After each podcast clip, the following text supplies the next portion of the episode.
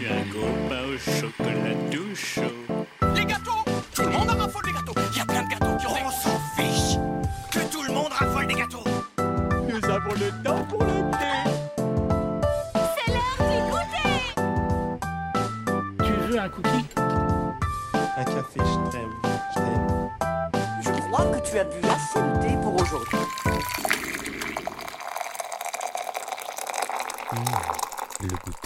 Est-ce que vous avez faim pour un petit goûter musical? Bienvenue aux nouveaux gourmands et aux voraces habitués et installez-vous confortablement pour ce goûter 20e épisode de la série. Un ou une invitée, un thème et une sélection de morceaux et on se met devant les micros. Devinez qui est avec moi aujourd'hui comme à son habitude Mais c'est Léo? Coucou oui, c'est Léo. moi. Tu vas bien? Bonjour, bonsoir. Oui, ça va très bien.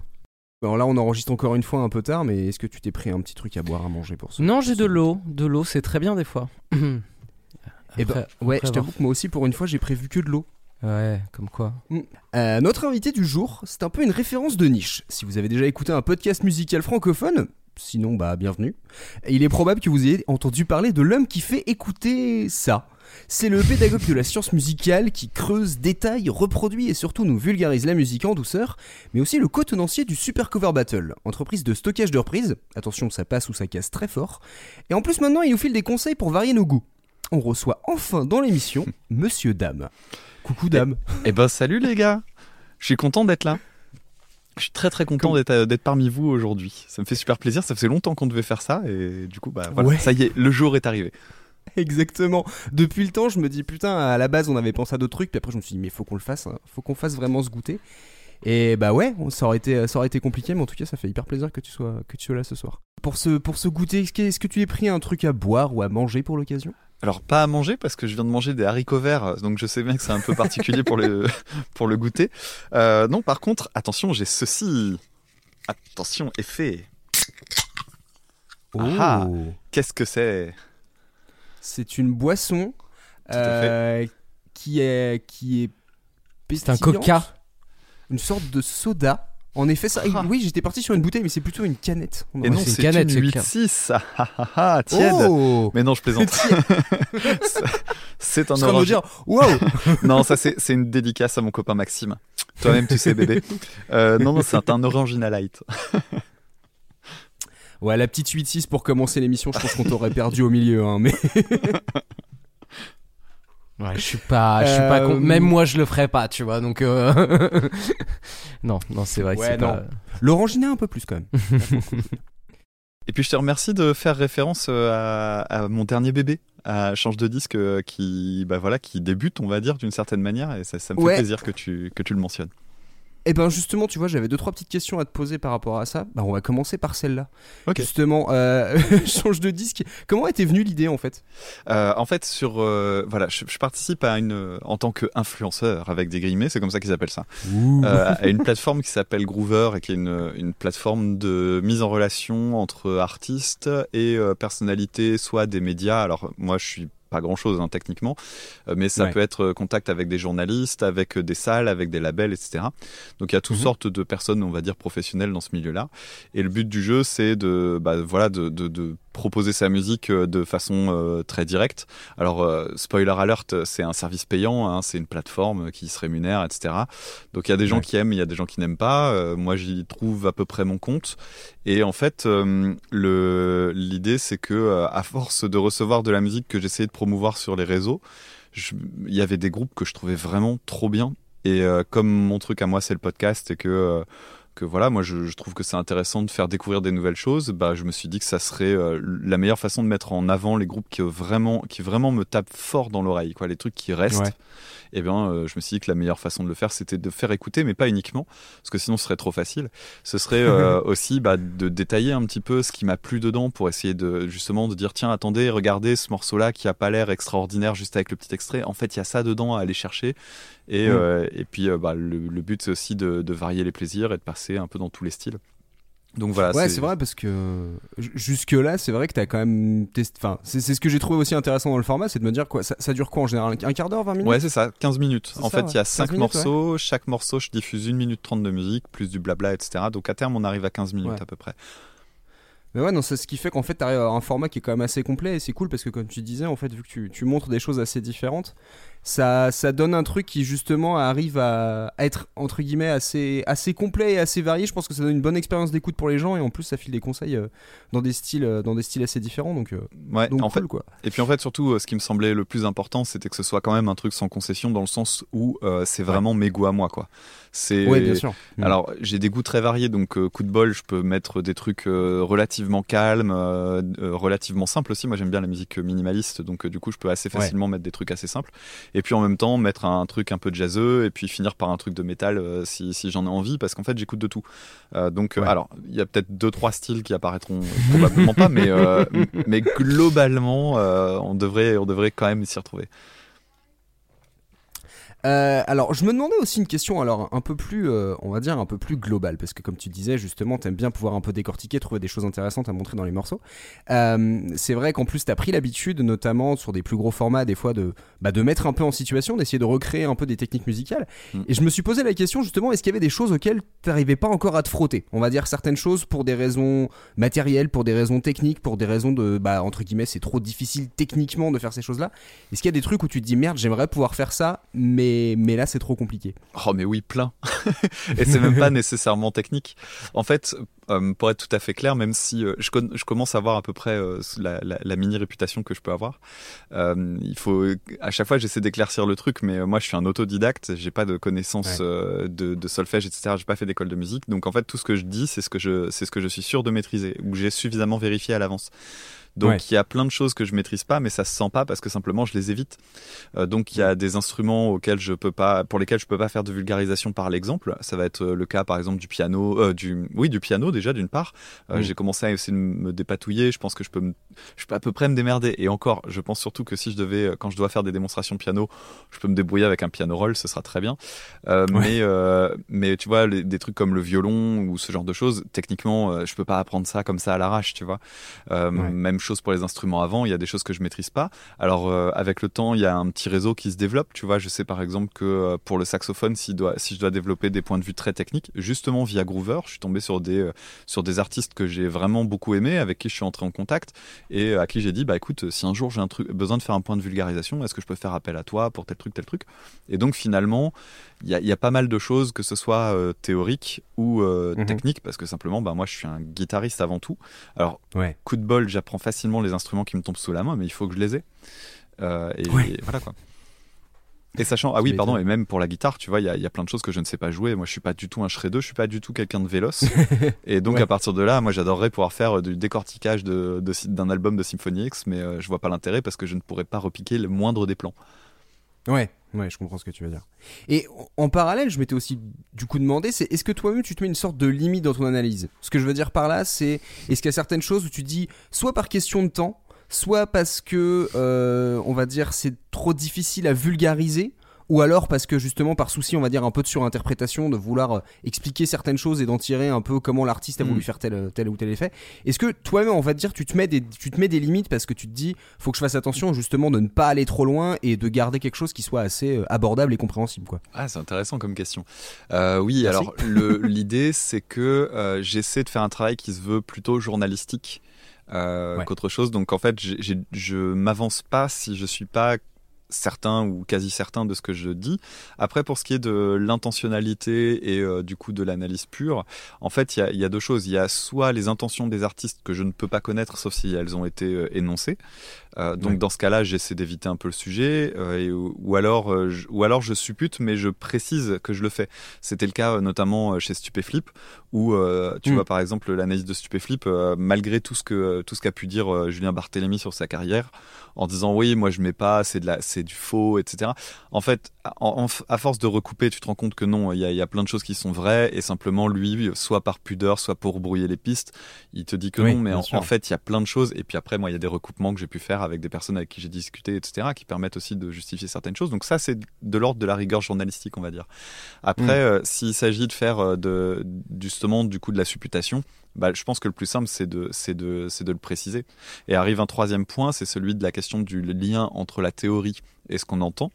Euh, Ouais. En fait, il faut toujours partir du principe que la théorie permet, en fait, elle, elle est euh, postérieure à la musique d'une certaine manière. Donc, il faut, Oui. faut Mhm. partir du principe que c'est une clé d'écoute qui permet de montrer des régularités mais euh, c'est pas euh, enfin c'est c'est toujours à prendre avec des pincettes parce que d'abord on a une culture moi enfin moi je suis un je suis un européen donc j'ai une culture européenne avec euh, la musique occidentale etc ce que je peux dire moi va pas forcément coller sur de la musique hongroise ou alors sur de la musique asiatique sur de la musique africaine.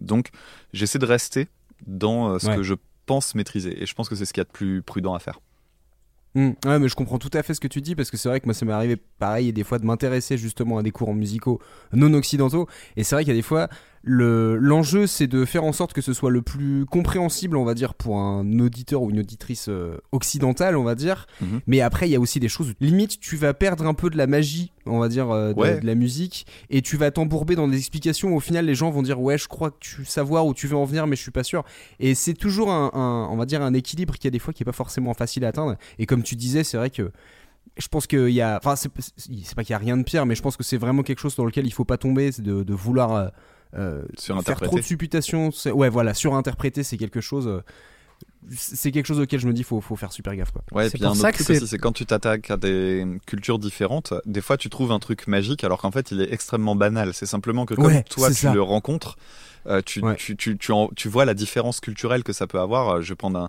un exemple bête, mais euh, euh, tu vas écouter de la musique arabe dans laquelle tu vas avoir certains types de sonorités. Tu vas dire, waouh, c'est génial ce truc parce que Ouais, dans la langue il bah, y a le ça, il y a quart ça. de ton quoi En fait, ouais, voilà. En fait, euh, c'est des choses auxquelles on réfléchit même pas. Alors, du coup, c'est des spécificités. C'est-à-dire que si tu les présentes en, euh, justement à un public qui a la même culture que toi, et c'est mon cas, euh, Mm. ça permet de montrer des spécificités. Après, il faut pas le rendre plus magique qu'il ne l'est, parce que simplement, voilà. voilà. Ou alors tu te dis, ouais, ce groupe-là, il est super connu. En fait, tu te rends compte que non. Ou l'inverse. Tu, tu prends un groupe Mm. un peu par-dessus la jambe, mais en fait, c'est un truc hyper célèbre. Euh, Ouais. Des fois, tu as toutes les clés parce que tu peux aller sur internet mais en fait c'est assez compliqué de voir ça quand t'es pas euh, natif par exemple ou que tu vis pas dans le bon secteur ouais bien sûr Effectivement, c'est que moi, dans mon cas, je fais pas du tout d'analyse euh, vraiment de la musique en tant que telle. À chaque fois qu'on parle de musique, je parle, enfin, très très peu. Et c'est vrai que c'est quand même un peu plus évident parce que effectivement, tu pars euh, plus rarement dans de la surinterprétation et des choses puisque c'est plus facilement euh, Mhm. euh, écrit ou en tout cas raconté. C'est vrai que toi, avec euh, avec les analyses musicales, effectivement, ça c'est tout de suite un peu plus complexe parce que euh, expliquer l'écart de ton et de dire que c'est une normalité et d'expliquer vraiment ce que c'est, il y a une euh, il y a, y a une chose qui est un peu plus difficile. Effectivement, je vois bien ce truc-là compliqué, l'analyse musicale. Mais moi, ce qui m'impressionne Ouais, toujours, c'est que les gens vois, soient, ju- soient au aussi départ- passionnés par ça. Ah, tu vois, genre, euh, c'est vraiment un truc que je suis, je suis toujours un peu. euh, parce que c'est tellement complexe aussi, et du coup, c'est pour ça que tu arrives bien à le rendre, mais c'est que ça m'étonne de voir autant de gens toujours passionnés par ce truc-là, tu vois. Genre, euh, je trouve ça assez. euh, c'est. Voilà, c'est tout. C'est une interrogation que je me pose. Je, vois ce que tu veux dire parce que mais c'est assez rigolo parce que euh, j'ai des équivalents de personnes que je peux suivre euh, soit sur des podcasts ou des chaînes YouTube qui font de l'analyse. Il y a des fois vraiment très très techniques sur des ouais sur des méthodes d'écoute et tout et lire les commentaires c'est absolument génial parce que tu vois les trois quarts du temps les gens qui disent j'ai quasiment rien pigé, il a parlé de gamme de trucs, je sais même pas et tout. Mais genre, il, est, il était juste tellement euh, content de leur ex- l'expliquer. Et en fait, quand il te montre, c'est tellement limpide qu'en fait, bah, t'es content de regarder ça, même si en fait, tu captes pas 80% de ce qu'il a raconté. Et je pense qu'en fait, Dab, alors je dis pas que c'est ce Si, si, niveau-là, si, non mais on me l'a je- déjà dit mais en vrai, je pense que tu tombes un peu, là, un peu là-dedans aussi. hein. on me le dit on me le dit beaucoup et, euh, et c- ça, ça m'amuse toujours en fait euh, ce truc là sachant que moi tu vois au départ quand j'ai commencé le, le podcast je me disais mais je parle je vais parler à qui finalement? Euh, Ouais. Je me disais, les, les gens qui justement font de la musique mieux que moi ou, la- ou l'ont plus étudié que moi, ils vont pas y trouver leur compte. Et en même temps, euh, les gens qui écoutent de la musique n'ont pas envie de l'analyser. Et en fait, finalement, j'ai fini par trouver un, un- un petit public euh, qui, euh, bah, qui fait ce que tu, dis, ce, que viens de, ce que tu viens de décrire. C'est marrant. Je rappelle juste rapidement le, concept de l'émission. Donc, on invite quelqu'un, en l'occurrence Dame aujourd'hui, et on lui en fait demande au préalable de choisir pour nous un thème, quel que soit, euh, complètement lambda. Et euh, autour de ces thèmes, on va chercher des chansons, et ensuite on va les écouter euh, chacun de notre côté, et ensuite on se rejoint pour, euh, bah, pour les écouter ensemble et en parler un petit peu. Quel thème tu as choisi pour nous ce soir? Alors, j'ai eu beaucoup de mal à le formuler, mais le thème choisi, c'était excentricité. Ok. Pourquoi excentricité? Alors, j'ai fonctionné à l'envers. C'est-à-dire qu'au lieu de chercher un thème et après chercher une chanson, je me suis Bah, juste bravo. dit de quel Bravo. de quel groupe ou quel morceau j'adore et de quoi j'aimerais bien parler. Euh, et après, j'ai essayé de broder à partir du, du titre euh, un sujet Ouais. qui permettait d'être euh, à la fois dans le su- par, rap- enfin cohérent par rapport au morceau que j'avais choisi et qui en même temps ouvrait suffisamment de portes pour avoir des points de vue différents. Et donc c'est excentricité qui m'a semblé le plus le, bah, le plus adapté. Ça, c'est marrant parce que soit les gens ont une idée de thème assez rapidement et après la difficulté c'est plus de trouver la chanson en rapport et euh, d'autres qui justement se sont dit enfin c'est devenu un peu un conseil un peu qu'on file régulièrement de dire si vous voulez parler d'un artiste ou d'un morceau en particulier et après trouver un sujet en rapport euh, c'est peut-être aussi plus simple Euh, Léo justement excentricité ça t'a parlé ou au contraire tu as trouvé que c'était un mot avec trop de syllabes? Euh, bah écoute, excentricité, moi je me suis dit, bah qu'est-ce que, quel morceau je prends de toutes les tartimes qu'on a déjà fait en fait Parce que effectivement, c'est quelque chose qui. Je me suis dit aussi, tiens, je vais aller chercher sur Trax. euh, tous, les, tous les artistes Ah, musicaux oui. de Trax ont parlé. euh, du coup, normalement, on est dans la thématique. J'ai envie de te dire, c'était pas. euh, là, c'était pas une question piège pour moi. C'est- Parce que. ouais Bon, c'est un peu, c'est assez large, mais c'est effectivement quelque chose que j'affectionne euh, chez les artistes en règle générale musicaux, donc euh, donc ça n'a pas été trop complexe à trouver. On va voir comment on a compris le mot excentricité aussi du coup. Ouais, c'est ça. Alors moi, je t'avoue que justement, c'est un peu le truc. euh, comment je vais résumer ça Comment je vais interpréter ça Il y a plein d'artistes en fait à une période où on aura dit ah cette euh, comment dire cette personne elle est enfin cet artiste est excentrique et aujourd'hui on voit ça comme des classiques et on Ouais. a presque du mal à se dire qu'avant ils étaient ils étaient considérés comme ça Euh, parce bah, que maintenant on va dire que Bowie, leur hein. Ah bah typiquement voilà j'avais pensé parlé. David Bowie même quand tu vois Prince c'est Ouais. des mecs où tu dis à, à- à leur, à leur grande époque enfin même à leur début ils étaient complètement hors du euh, on va dire hors du, du circuit un peu classique et je pense que beaucoup de gens ne savaient pas du tout comment interpréter ces artistes là et ils ont tellement d'influence qu'au final bah maintenant oui on, on ne se pose plus trop la question quoi C'est du coup, effectivement je me la question. excentrique Ouais, vas-y, Léo. C'est la, c'est la question de, de justement de, de la frontière de l'excentricité par rapport à quoi aussi? Parce qu'effectivement, euh, Mhm. Bowie, l'excentricité par rapport à un artiste méga pop euh, ultime, effectivement, c'est le cas. Par rapport à d'autres trucs qu'on va voir, euh, on en est très loin. Je pense Ouais, que c'est ça. et puis en plus excentrique je me suis dit mais est-ce que du coup c'est la euh, l'art enfin la personne qui est excentrique? Est-ce ouais. que c'est la musique excentrique? Et du coup qu'est-ce que tu définis comme musique excentrique? Eh bah. Donc c'est pour ça que je me suis dit, c'est pas con, c'est pas con. Et d'ailleurs, quand j'ai vu Mais- vos propositions, j'ai compris, j'ai compris qu'on qu'on le prenait pas du tout sur Ouais. le même euh, sur le même point de vue. Et ça, ça, ça, ça m'intéresse beaucoup. Et du coup, Dame, est-ce que tu veux parler de, du morceau que tu as choisi? Est-ce que tu veux dire deux, trois petites choses avant ou est-ce qu'on se l'écoute tout de suite? Euh, comme tu veux, comme je suis très bavard, je peux parler euh, soit avant, soit après, soit les deux. C'est qu'est-ce qui t'arrange? Tu peux faire les deux. Ça tu peux faire un si petit lancement. C'est bien de faire des lancements. voilà. Alors petit petit lancement, on va découvrir un groupe britannique qui s'appelle Cardiacs, qui est très très peu connu dans nos contrées, qui apparemment a un petit statut culte dans deux milieux, qui sont euh, la musique euh, britannique euh, type prog et compagnie, et dans la musique dans et, plus à l'international, on va dire, chez les gens qui aiment bien la musique un peu barrée, un peu pétée, déstructurée, etc. Voilà. Et le morceau s'appelle Fiery Gun Hand.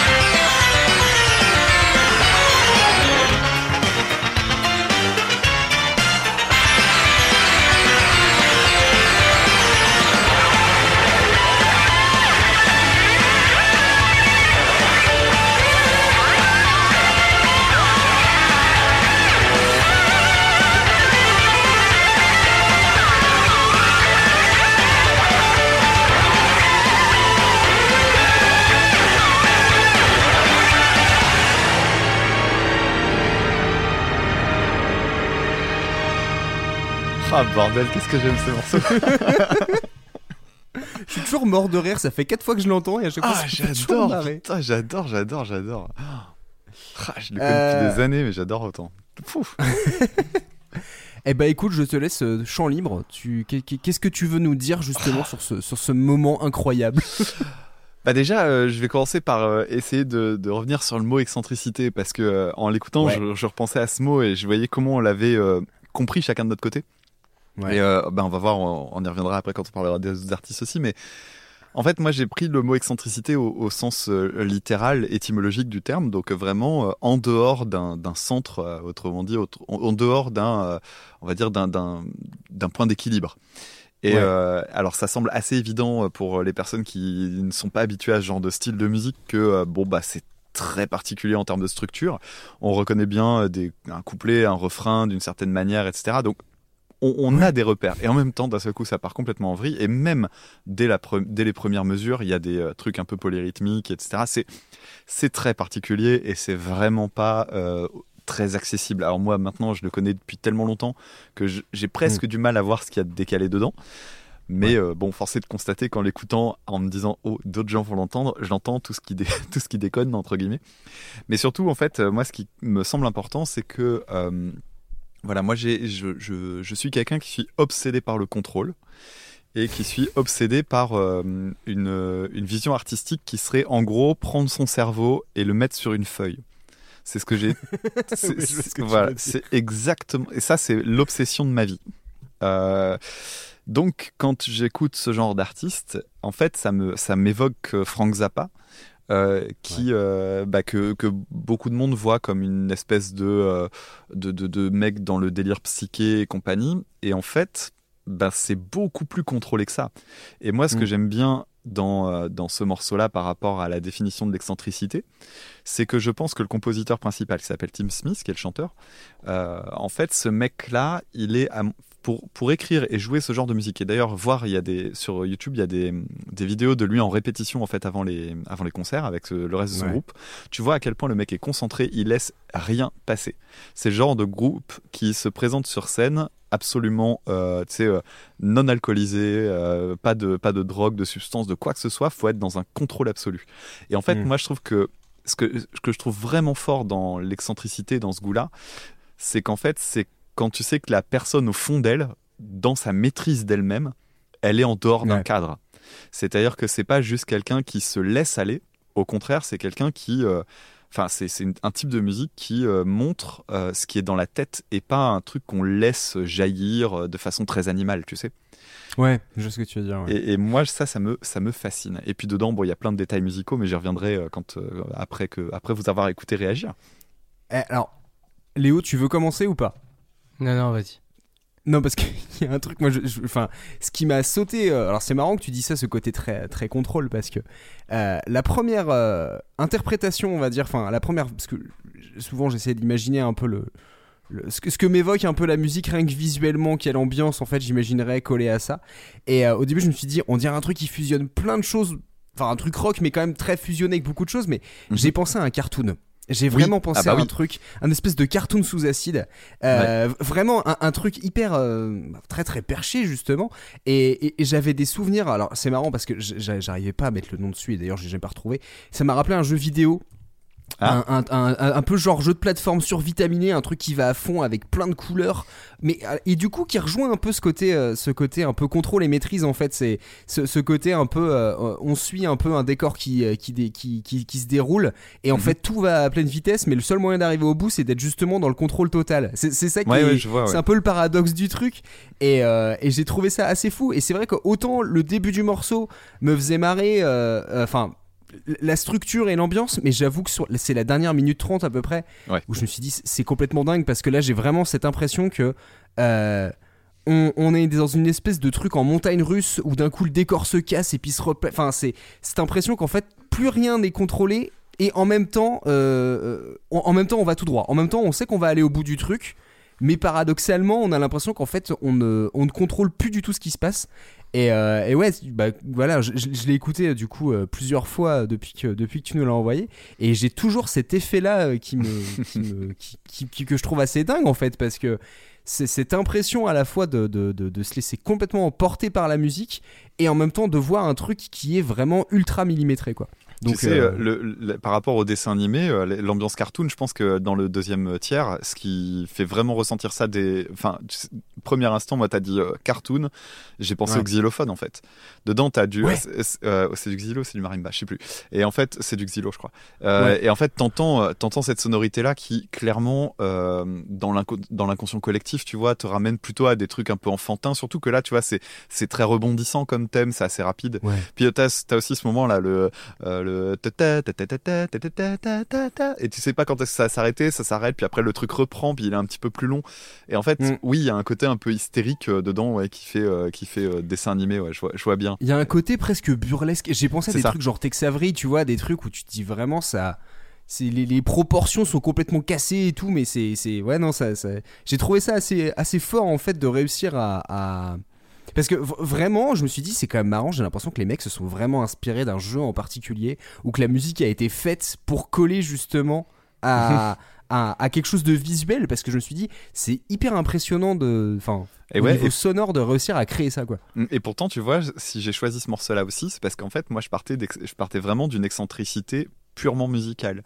Dans, tu vois, dans écoute ça, justement, au départ, le, le principe aussi du podcast, parmi les nombreuses euh, idées qui étaient dans le concept, il y avait aussi Ouais. euh, ma frustration depuis que je suis gamin de lire de la. Je ne lis plus de presse musicale, je ne lis jamais de livres de musique.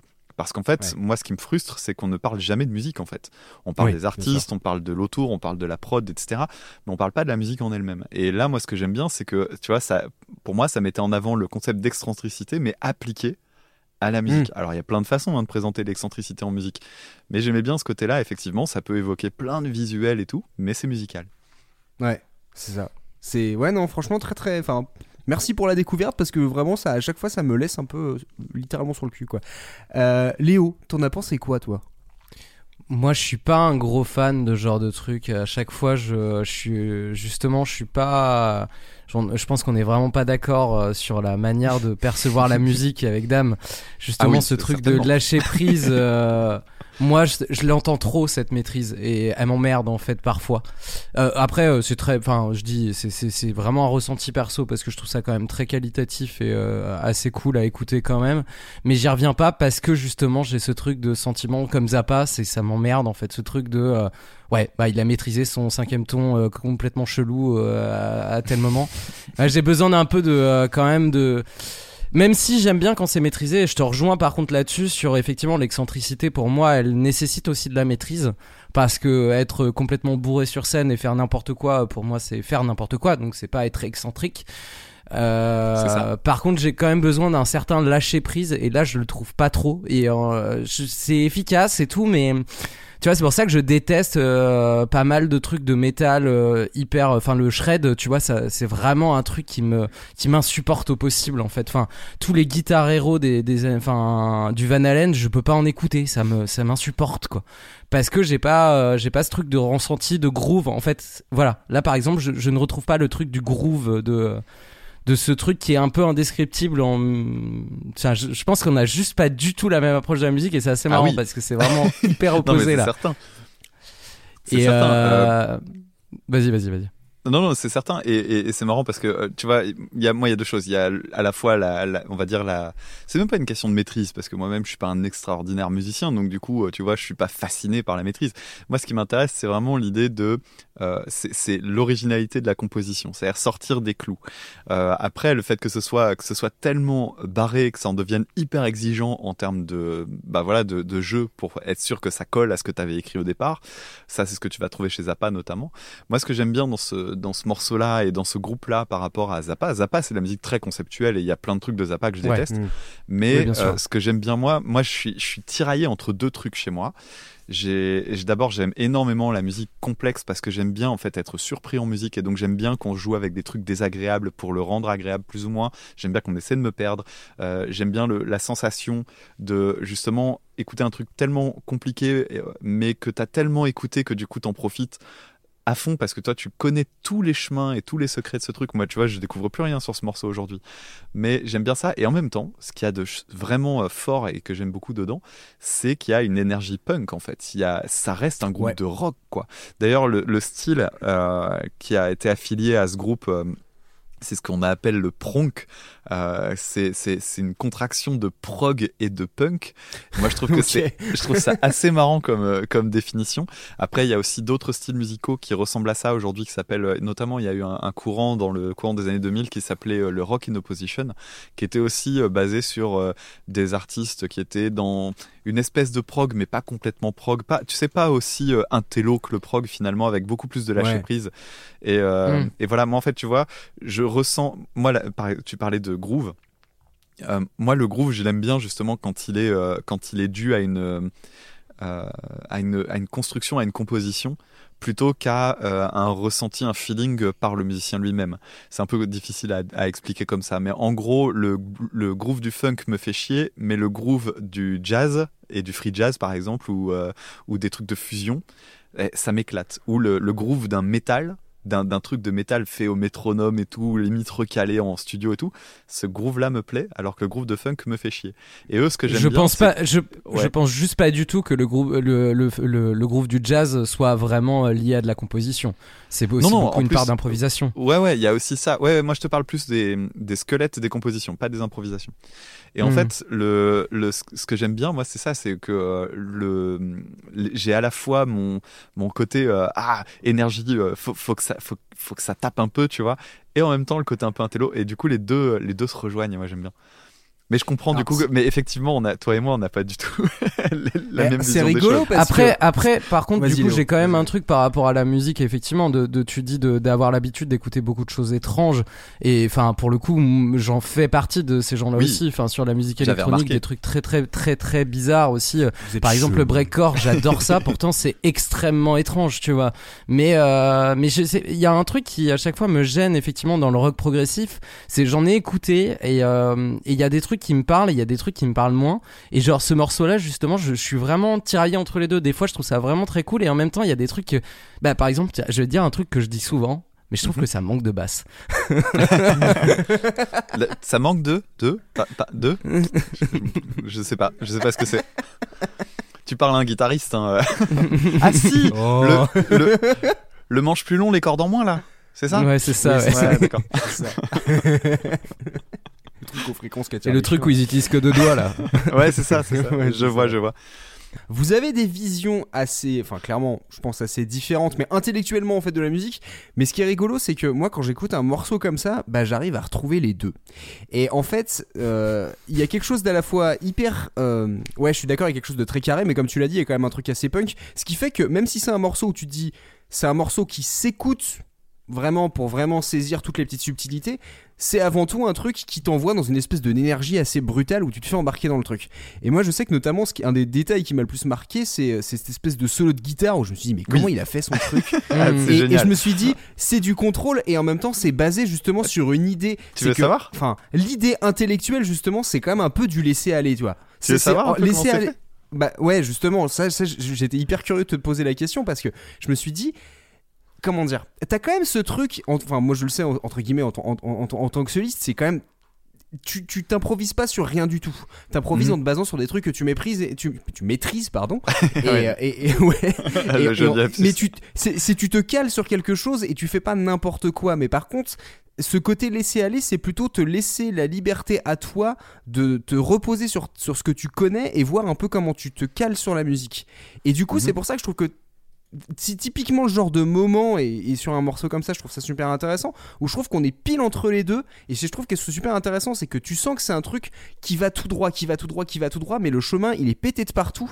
Et c'est rempli de surprises. Et c'est aussi intéressant de connaître le, par- le, euh, le, le- le modèle le pattern vraiment précis du truc que de se laisser complètement embarquer dans le truc. Et je trouve que bah, en tout cas moi pour moi j'arrive à trouver un peu l'équilibre des deux. Et c'est ça que je trouve assez fort quoi Alors, si tu veux, et techniquement, maintenant le, je veux savoir le, bah, le solo, d'après ce que j'ai compris, parce que j'ai pas, euh, j'ai pas trouvé suffisamment de sources encore une fois pour le pour l'expliquer, mais je, ça, s- à mon avis, ça se justifie pleinement. Euh, c'est des c'est des collages d'improvisation. Donc c'est euh, c'est un solo qui a été joué probablement une vingtaine de fois euh, en mode bon allez euh, t'as as autant de mesures amuse-toi et puis on prendra les meilleurs passages et puis on fera un on fera un assemblage de ça. Il y a alors il y a des il y a pas mal de musiciens qui fonctionnent comme ça. Je pense que beaucoup de de solos composés par les on, on va dire dès que tu sens que tu es en dehors d'un solo blues ou, ou Ouais. fait par un mec qui maîtrise à fond la fusion type Christophe Godin ou autre euh, la plupart du temps oui effectivement tu joues un solo tu fais ah ce passage là il était bien je vais le refaire et du coup tu remets un autre truc autour et puis petit à petit tu finis par avoir des pièces là le truc c'est que techniquement on, on sent bien en l'écoutant que euh, au niveau de dextérité pure c'est Mm. absolument inatteignable de jouer à- de jouer ça en un bloc parce que Oui. chaque passage qu'on entend est à la fois très bordélique et en même temps d'une propreté absolument sidérante. Et euh, du coup, tu te dis, on peut pas assembler ça euh, de façon mécanique euh, à moins d'être un euh, Rontal, euh, Bumblefoot pour le, le nom, de- Ouais. on va dire le nom de scène. À, à part des gens comme ça qui sont des extraterrestres, lui, des Guthrie Govan et compagnie, je pense que personne peut faire ça. Et donc du coup, c'est un collage. Alors après, on peut ne pas aimer la, la, la méthode. Justement, je, je pense que là-haut, là- là-dessus, euh, Léo, tu seras, tu seras de l'avis opposé. Mais moi, je, moi, j'ai vraiment l'im- l'impression que je préférerais un solo qui est fait, qui est un petit peu, mais qui est un peu, euh, on va dire, rafistolé, euh, recollé, etc. pour le bien de l'œuvre, plutôt que euh, ressentir les forces et les failles et les faiblesses d'un artiste qui a fait un solo dans lequel il y a un moment de grâce, mais où on s'emmerde un petit peu autour. Euh, moi, je suis plus, je suis plus sur le côté, eh ben, allez, on assume le collage, on assume le collage, allez. Ouais. Et là-dedans, je trouve que ça marche bien. Après, ça marche pas dans tous les styles. hein. Tu me fais un, un truc de blues où on fait du collage, je pense que ça perd tout l'intérêt. Mais dans Bien un sûr. truc comme celui-là, ça, ça me semble assez cohérent. C'est le style musical et c'est aussi le- le- l'intention musicale du morceau qui fait que ce type de solo avec ce type d'approche qui est presque on va dire un peu robotique, il y a un côté presque auto- automatique. Par moment, je me suis dit on dirait presque euh, genre du, du divo, tu vois vraiment Oui, le, truc. Oui, oui, c'est ça. Il y a un truc très saccadé dedans où tu fais on dirait vraiment un robot détraqué qui fait un truc Exactement. Et mais ça tient. Ben oui, et parce qu'en fait, dedans, t'as as un gros travail de texture. Quand t'écoutes, il y a plein de moments où tu te dis, mais comment il a joué ce bruit en faisant des. Ouais. Et tu te dis, mais comment il a fait ça? Parce que c'est pas un effet, en fait, c'est euh, lui qui glisse sa main très très vite en remontant. euh, et. Et, et moi, j'aime bien ce, ce travail-là de se dire, ok, c'est bien le bordel. Et puis pareil, il joue des, des trucs, a notamment euh, des moments où t'entends euh, des. En fait, en gros, t'as des notes qui sont très très espacées. Euh, Ouais. Et donc du coup, euh, et jouer très vite, donc euh, t'as, ça te fait des espèces d'arpèges hyper rapides en saut de corde et compagnie. Mais c'est Mm. c'est une demi seconde. Du coup, ça a pas le temps d'être virtuose. T'entends et c'est tout. Et du coup, ça en Mm. fait pas des caisses. Et moi, j'aime bien me dire ah il y a ce petit passage là qui arrive. Et, la première, et je me souviendrai toute ma vie de la première fois que je l'ai entendu, parce que la première fois que je l'ai entendu, j'ai trouvé ça mais extraordinaire. euh, De de, enfin, ça m'a fait rire en fait. Et moi, je, je trouve Oui, ouais, ça, ça. fort que de la musique me fasse marrer. Euh, tu sais, Mm. Autrement que par des paroles, juste par de la musique, quoi. Je trouve ça assez Ouais, je suis rigolo. d'accord. C'est tellement, euh, je suis désolé, mais c'est vrai que c'est tellement, euh, tu sais, genre, euh, ça me fait marrer ce solo, c'est, c'est, c'est truc de nerd, quoi, j'aime bien. je, je suis pareil, hein, mais c'est, c'est vraiment truc de nerd.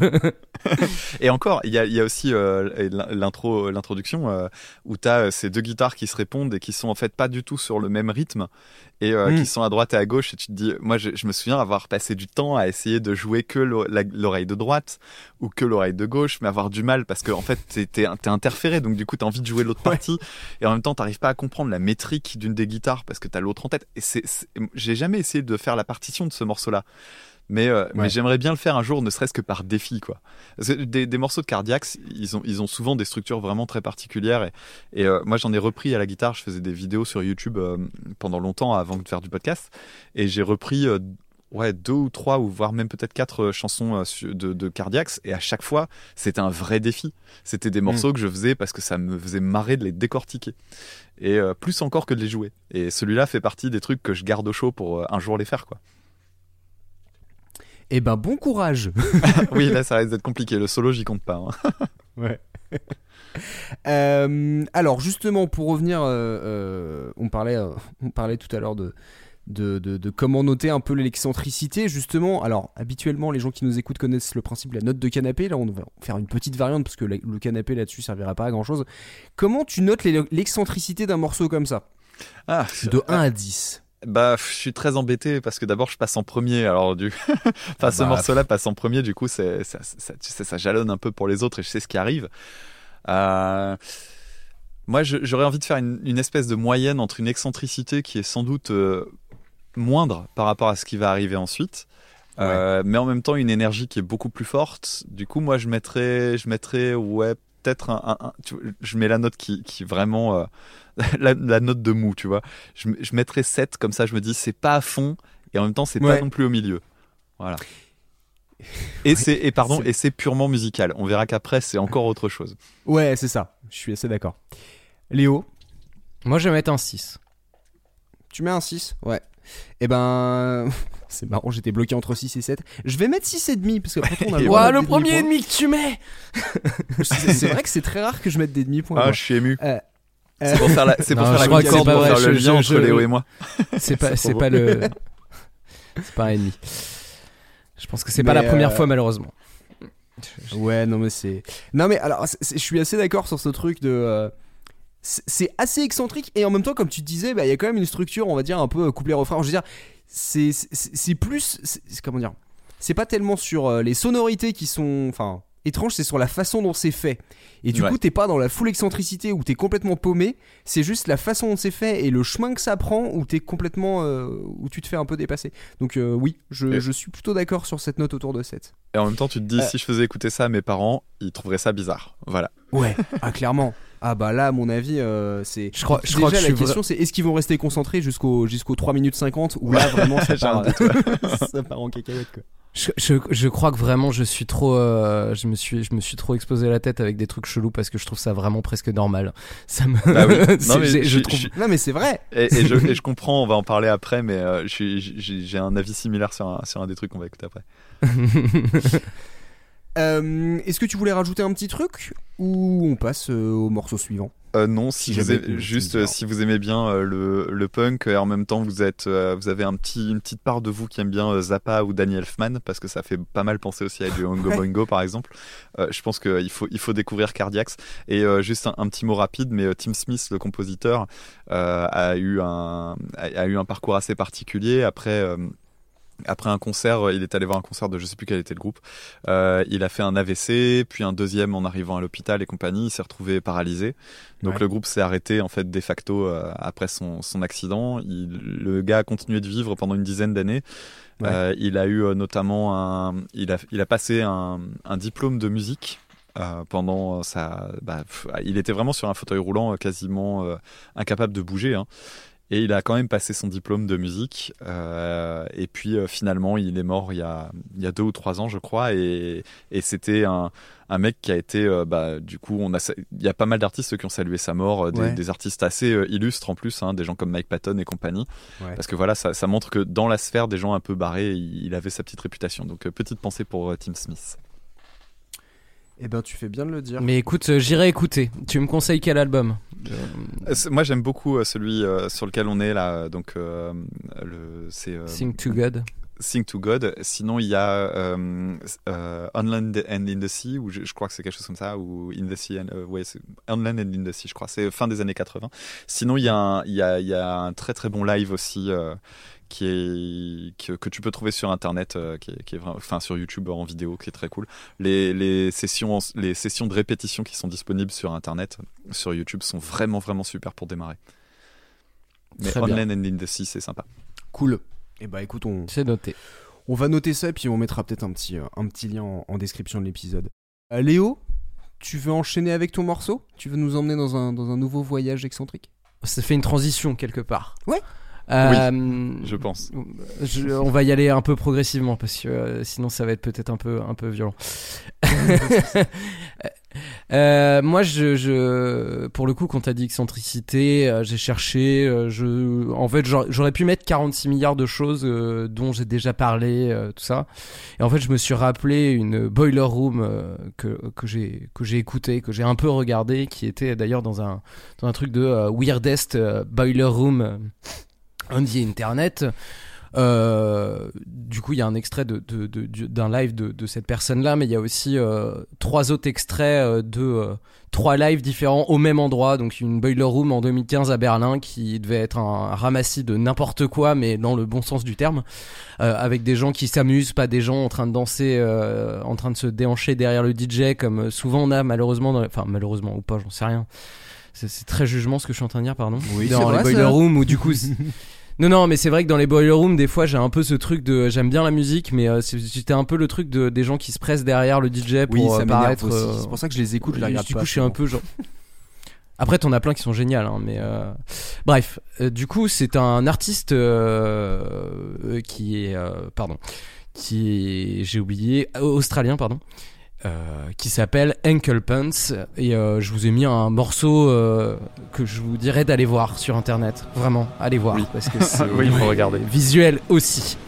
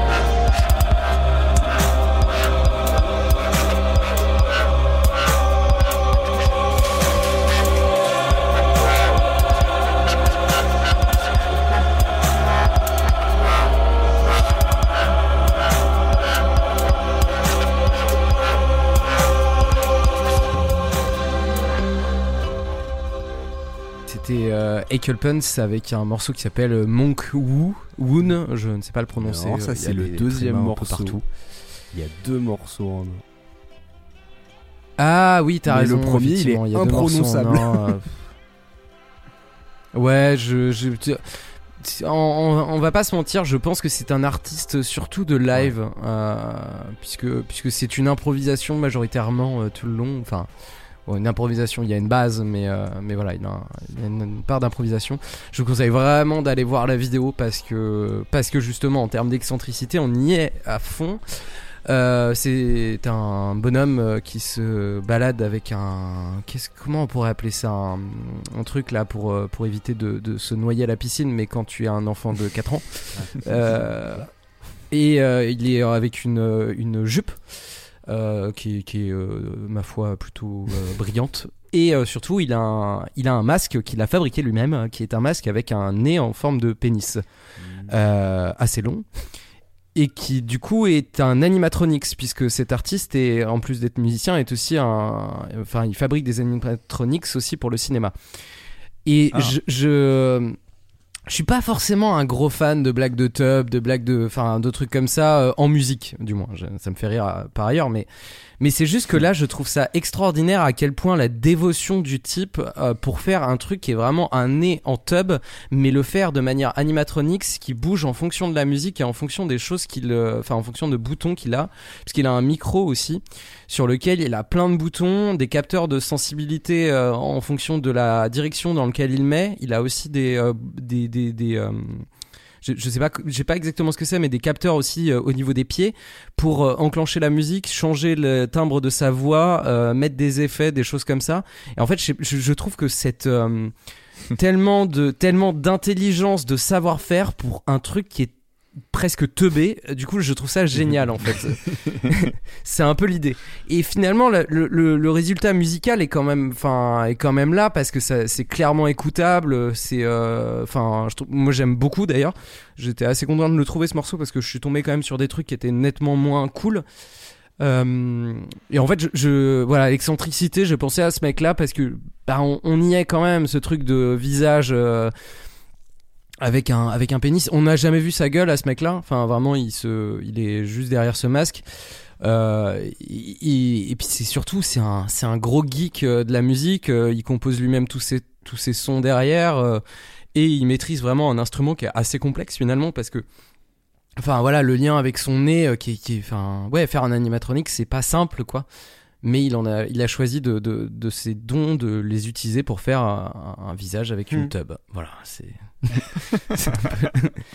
mais c'est pas que ça. Musicalement je trouve qu'il y a aussi un peu cette part d'excentricité avec euh, des voix un peu cheloues euh, des rythmiques euh, qui changent quand même. Euh, et euh, je retrouve euh, la chose qui m'est si chère qui est si chère à mes yeux la basse. Ah oui, non, bah, ouais. Alors juste, je vais faire une parenthèse d'abord. Après, je vais laisser Dame parler, ré- réagir sur le morceau, mais je, je vais te montrer toute ma naïveté enfantine. C'est qu'en fait, je n'avais jamais fait gaffe que c'était une tub. C'est que pour moi, en fait, ce masque était un mélange. c'est trop mignon. pour moi, en fait, je me suis C'est trop dit- mignon. Tu t'en es même pas rendu compte quand ça Bah, montait. en quoi. fait, le truc, c'est que c'est con, hein, mais je me suis dit, en fait, sa tête me fait penser à une espèce de prédateur. Et en fait, avec une trompe.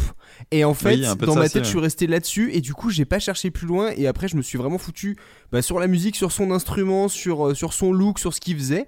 Et en fait, ça m'a complètement euh, dépassé. Donc, tu vois, le côté tub, euh, pff, tu me l'aurais pas dit, j'aurais pu très même pas y Oui, penser, parce hein. qu'il faut, il faut rappeler aussi que effectivement le, le tout le tout le masque euh, qui lui prend l'entièreté du visage et l'arrière du crâne aussi est, est d'un truc un peu chelou, un peu malaisant, euh, un peu. Entre le vieilli et le et Ouais, l'écaille. c'est ça. ça ressemble Ouais. à une peau euh, comme Ouais, la c'est peau ça, des ouais. éléphants et euh, en même temps euh, ça fait vieillard euh, poussé à l'extrême. Ouais, Ouais. c'est- c'est assez spécial.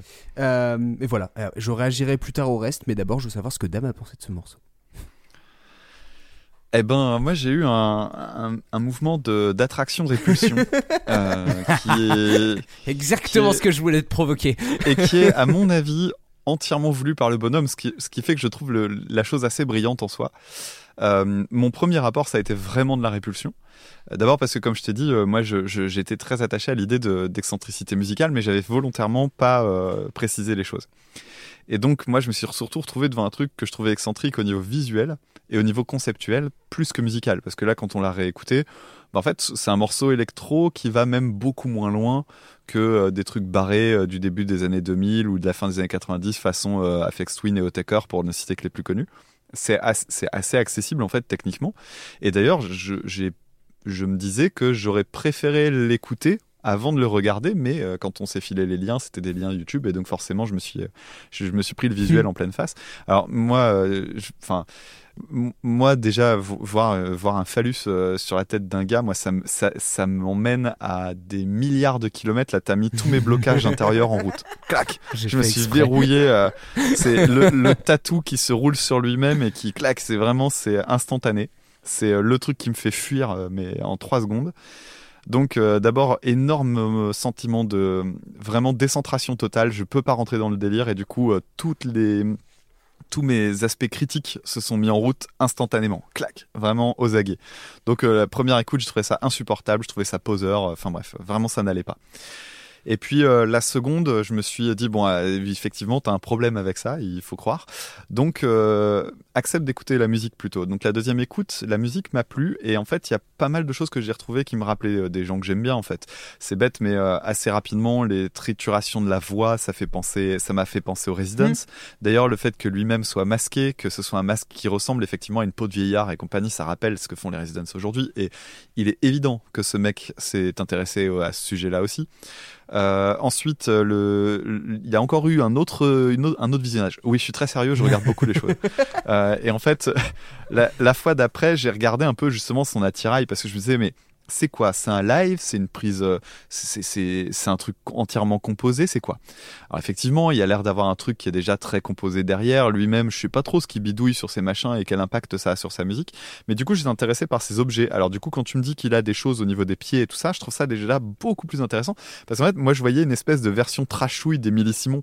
Parce que, euh, tu vois, il y a un côté euh, Émilie Simon qui joue avec des pieds de zoo, des tas de trucs sur un bras comparaison. sur une espèce de bras qu'elle a. Ah non, mais je- Mais non, mais parce qu'en fait, j'ai bossé Bah sur ouais, Émilie ouais. Simon, donc je connais bien le sujet maintenant. Et, et, et je pense qu'il utilise les mêmes outils. C'est-à-dire que je pense que c'est euh, que les trucs qu'il a sur le bras activent les mêmes, le même type de mécanisme. Il fait peut-être, euh, il utilise peut-être même les mêmes logiciels. Ça me surprendrait pas une seconde. Simplement, l'idée c'est euh, la façon qu'il a de les utiliser et comment il les met en scène.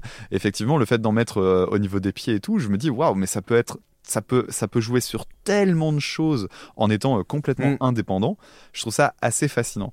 Après, moi, l'aspect purement visuel du bonhomme me fait partir, mais à 5000 bornes, quoi. C'est, c'est, c'est assez ouf. Et euh, c'est marrant parce que des fois, je me dis, euh, mais, alors moi, je- quand je vois ça, je me dis, mais on en est encore là en 2022 à choquer en mettant des bits sur la tronche. Et en même temps, je me dis, le mec me répondrait, bah ouais, mais n'empêche, ça te choque. Haha. Et moi, je me dis, mais, je dirais, mais ça me choque pas comme quelqu'un que ça choquait dans les années 60. Ça me choque parce que ça me Mm. saoule de voir que dès qu'on veut choquer, on met une bite. Tu vois, et, et en fait, je me dis, mais il y a, il y un- il y a un truc comme ça qui fait que lui et moi, on, on aurait du mal à se comprendre. Donc en fait, j'estime beaucoup ce genre de personnage, mais je suis plus attaché à sa musique que je trouvais finalement beaucoup plus facile d'accès que, que- qu'au bonhomme. Mais je suis très content de le découvrir parce que c'est vraiment un, un truc très, très particulier. Après, euh, je pense pas que ça soit une histoire de choquer. Hein. Enfin, non, mais- vraiment, non je- par je- contre, ça, ça le ferait sans doute beaucoup marrer que moi, ça- que moi je cristallise là-dessus. hein. Sinon, il Ouais, l'aurait ouais. pas fait. Bah, en fait, je sais, j'ai vu des interviews de lui et du coup, c'est, euh, tu le vois avec euh, le visage. bah, Il y a notamment une interview de Trax, encore eux, tu vois. Oui, Et, sans euh, déconner. oui, bah, c'était un peu évident, tu vois. Ils sont allés à Berlin, ils ont fait, bah tiens, lui, a qui a une tub euh, sur le visage et qui fait de la musique un peu bizarre, on va le prendre. Et des apéricubes dans les cheveux, c'est bien. Non, non, mais parce que clairement, tu regardes, euh, tu regardes des trucs, il a un espèce de costume noir avec euh, comme un vampire euh, et des chaussures rouges. Tu vois, en fait, je pense qu'il y a surtout ce truc-là de. Ouais, il s'est dit, qu'est-ce que je peux faire de repoussant? Et du coup. euh, Enfin, ouais, c'est un truc euh, bizarre, je sais pas. Mais euh, je te. La musique, moi, je la trouve quand même assez étrange. Enfin. Il est influencé par des trucs de Afex Twin et compagnie, effectivement, toute la D- l'IDM et des trucs comme ça, mais en faisant quand même une musique euh, effectivement plus écoutable entre guillemets. Après là, j'étais quand même passé, enfin j'ai quand même passé un des morceaux presque les plus écoutables. Je conseille d'aller voir sa Boiler Oui, oui, je- Room. euh, T'as t'as été écouté euh, du coup ou non Alors, pas- non, j'ai pas allé écouter. Par contre, effectivement, tu sens le potentiel de Ouais. Nawak derrière, hein, c'est évident. Ouais. Qui d'ailleurs la Boiler Room, la deuxième Boiler Room est un est un mec qui s'appelle DJ Scotch Egg sur la, enfin au même endroit et il fait au début de sa au début de sa prestation il fait des crêpes et euh, après euh, il, il joue euh, il fait du du nerdcore sur enfin je sais pas comment on appelle ça mais euh, sur sur des des hum, pardon des Game Boy voilà pour et puis les gens sont Ah, en train de cool, ça. pogoter derrière Du type, C'est- du, du- de la tube tune. Ouais, la chipcore quoi. Plus. Tu euh, pourrais appeler ça du nerdcore. Il y, a- il y a un terme pour ça, je, je suis en train de chercher, mais euh, je suis passé par différentes étapes avec ce morceau. C'est-à-dire que vu qu'en plus ça met un peu de temps à se mettre dedans, au début tu te fixes vraiment que sur le visuel. Et je sais que j'ai une capacité de concentration devant les clips qui bien des fois peut être assez réduite. C'est-à-dire que si je me fais pas embarquer dans le truc, mes yeux en fait euh, se détachent du truc et du coup je me concentre sur la musique.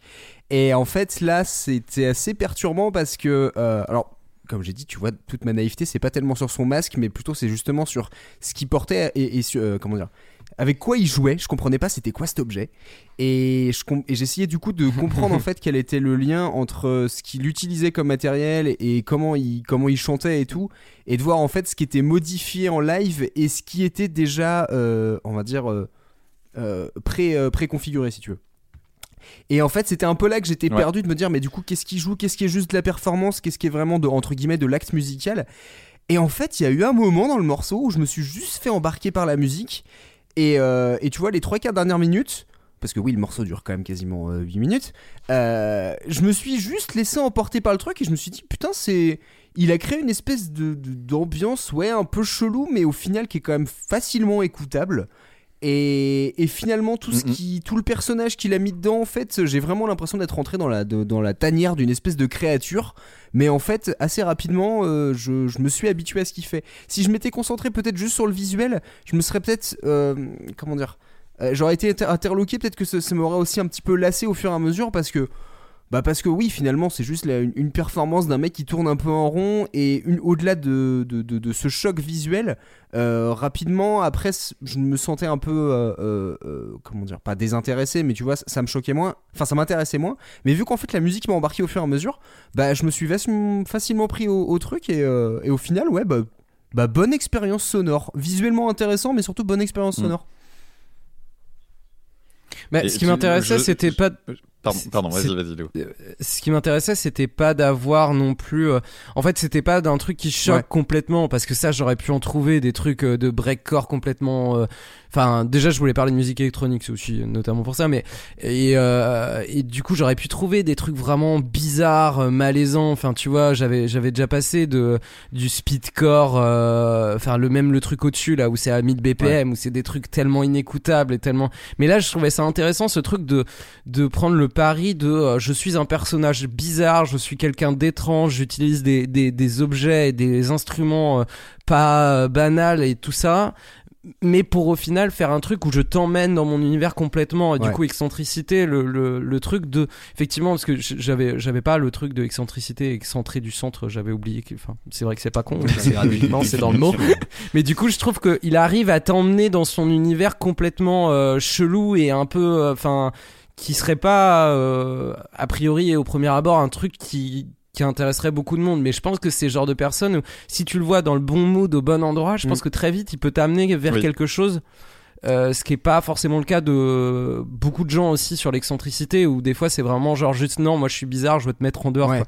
Pour le coup, dans les cardiaques, t'as as, ce truc-là aussi de justement de te réussir à t'amener vers quelque chose de, de différent et de te le faire écouter quand même. Mm. Parce qu'effectivement, te- Mm. du Zappa, euh, il y a des trucs de Zappa où en fait c'est juste regardez, je suis un weirdo, je fais des trucs bizarres quoi. Et du coup, tu fais bah ouais, mais bon, euh, si tu laisses euh, 99% des gens sur le carreau, c'est un peu dommage quoi. Bah c'est sûr, ouais. Parce que tu restes musique, ce que j'aime, ce que j'aime bien dans ce morceau-là, c'est que euh, il y a un, en fait, c'est que c'est très texturé. Ouais. C'est-à-dire que l'intérêt de la chanson, euh, enfin du morceau en lui-même, il, il réside davantage sur les bidouillages sonores qu'il fait que sur Ouais. la structure du titre. Parce qu'en fait, quand t'écoutes euh, harmoniquement, c'est pas dissonant. Euh, c'est pas un truc, euh, c'est ni violent, euh, ni, enfin, tu, tu vois, ça, ça va, ça va pas loin en fait techniquement. C'est-à-dire que j'ai pas l'impression que c'est fait pour euh, rebuter ou pour faire réagir. C'est vraiment l'impact visuel. C'est pour ça que c'est intéressant de voir comment on a compris le, le mot excentricité, parce qu'en fait, euh, techniquement, c'est juste un mec, c'est un vrai Mm. bidouilleur sonore. Mais euh, musicalement, il y a, il y a un moment, notamment, bah, alors dans le dans le clip, c'est le moment où il va vers le miroir. Tu entends la structure si tu te concentres que sur la basse. En fait, c'est un riff de guitare ou de basse ultra commun dans euh, le dans le rock ou Ouais. le métal, etc. Moi, je pourrais le repiquer à la guitare en trois secondes. C'est un truc vraiment assez basique. Mais l'intérêt n'est pas là.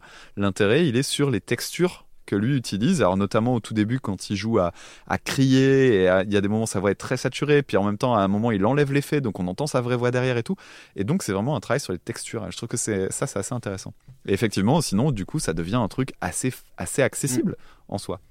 Et c'est pour ça que Ouais, je trouve que l'écouter sans avoir la vidéo, ça doit être une, vraiment encore une autre expérience. Et le voir en live, ça doit être encore autre chose parce que tu dois aussi Ouais, avoir le, l'espèce de malaise de oh qu'est-ce que je fous là? Et d'ailleurs euh, moi je pourrais accrocher à la musique si je suis pas dans le bon mood le soir du concert. Ou pour le peu que tu tu vois je me projette un peu je me dis tu vas voir le mec en concert tout seul dans le bon mood c'est parfait.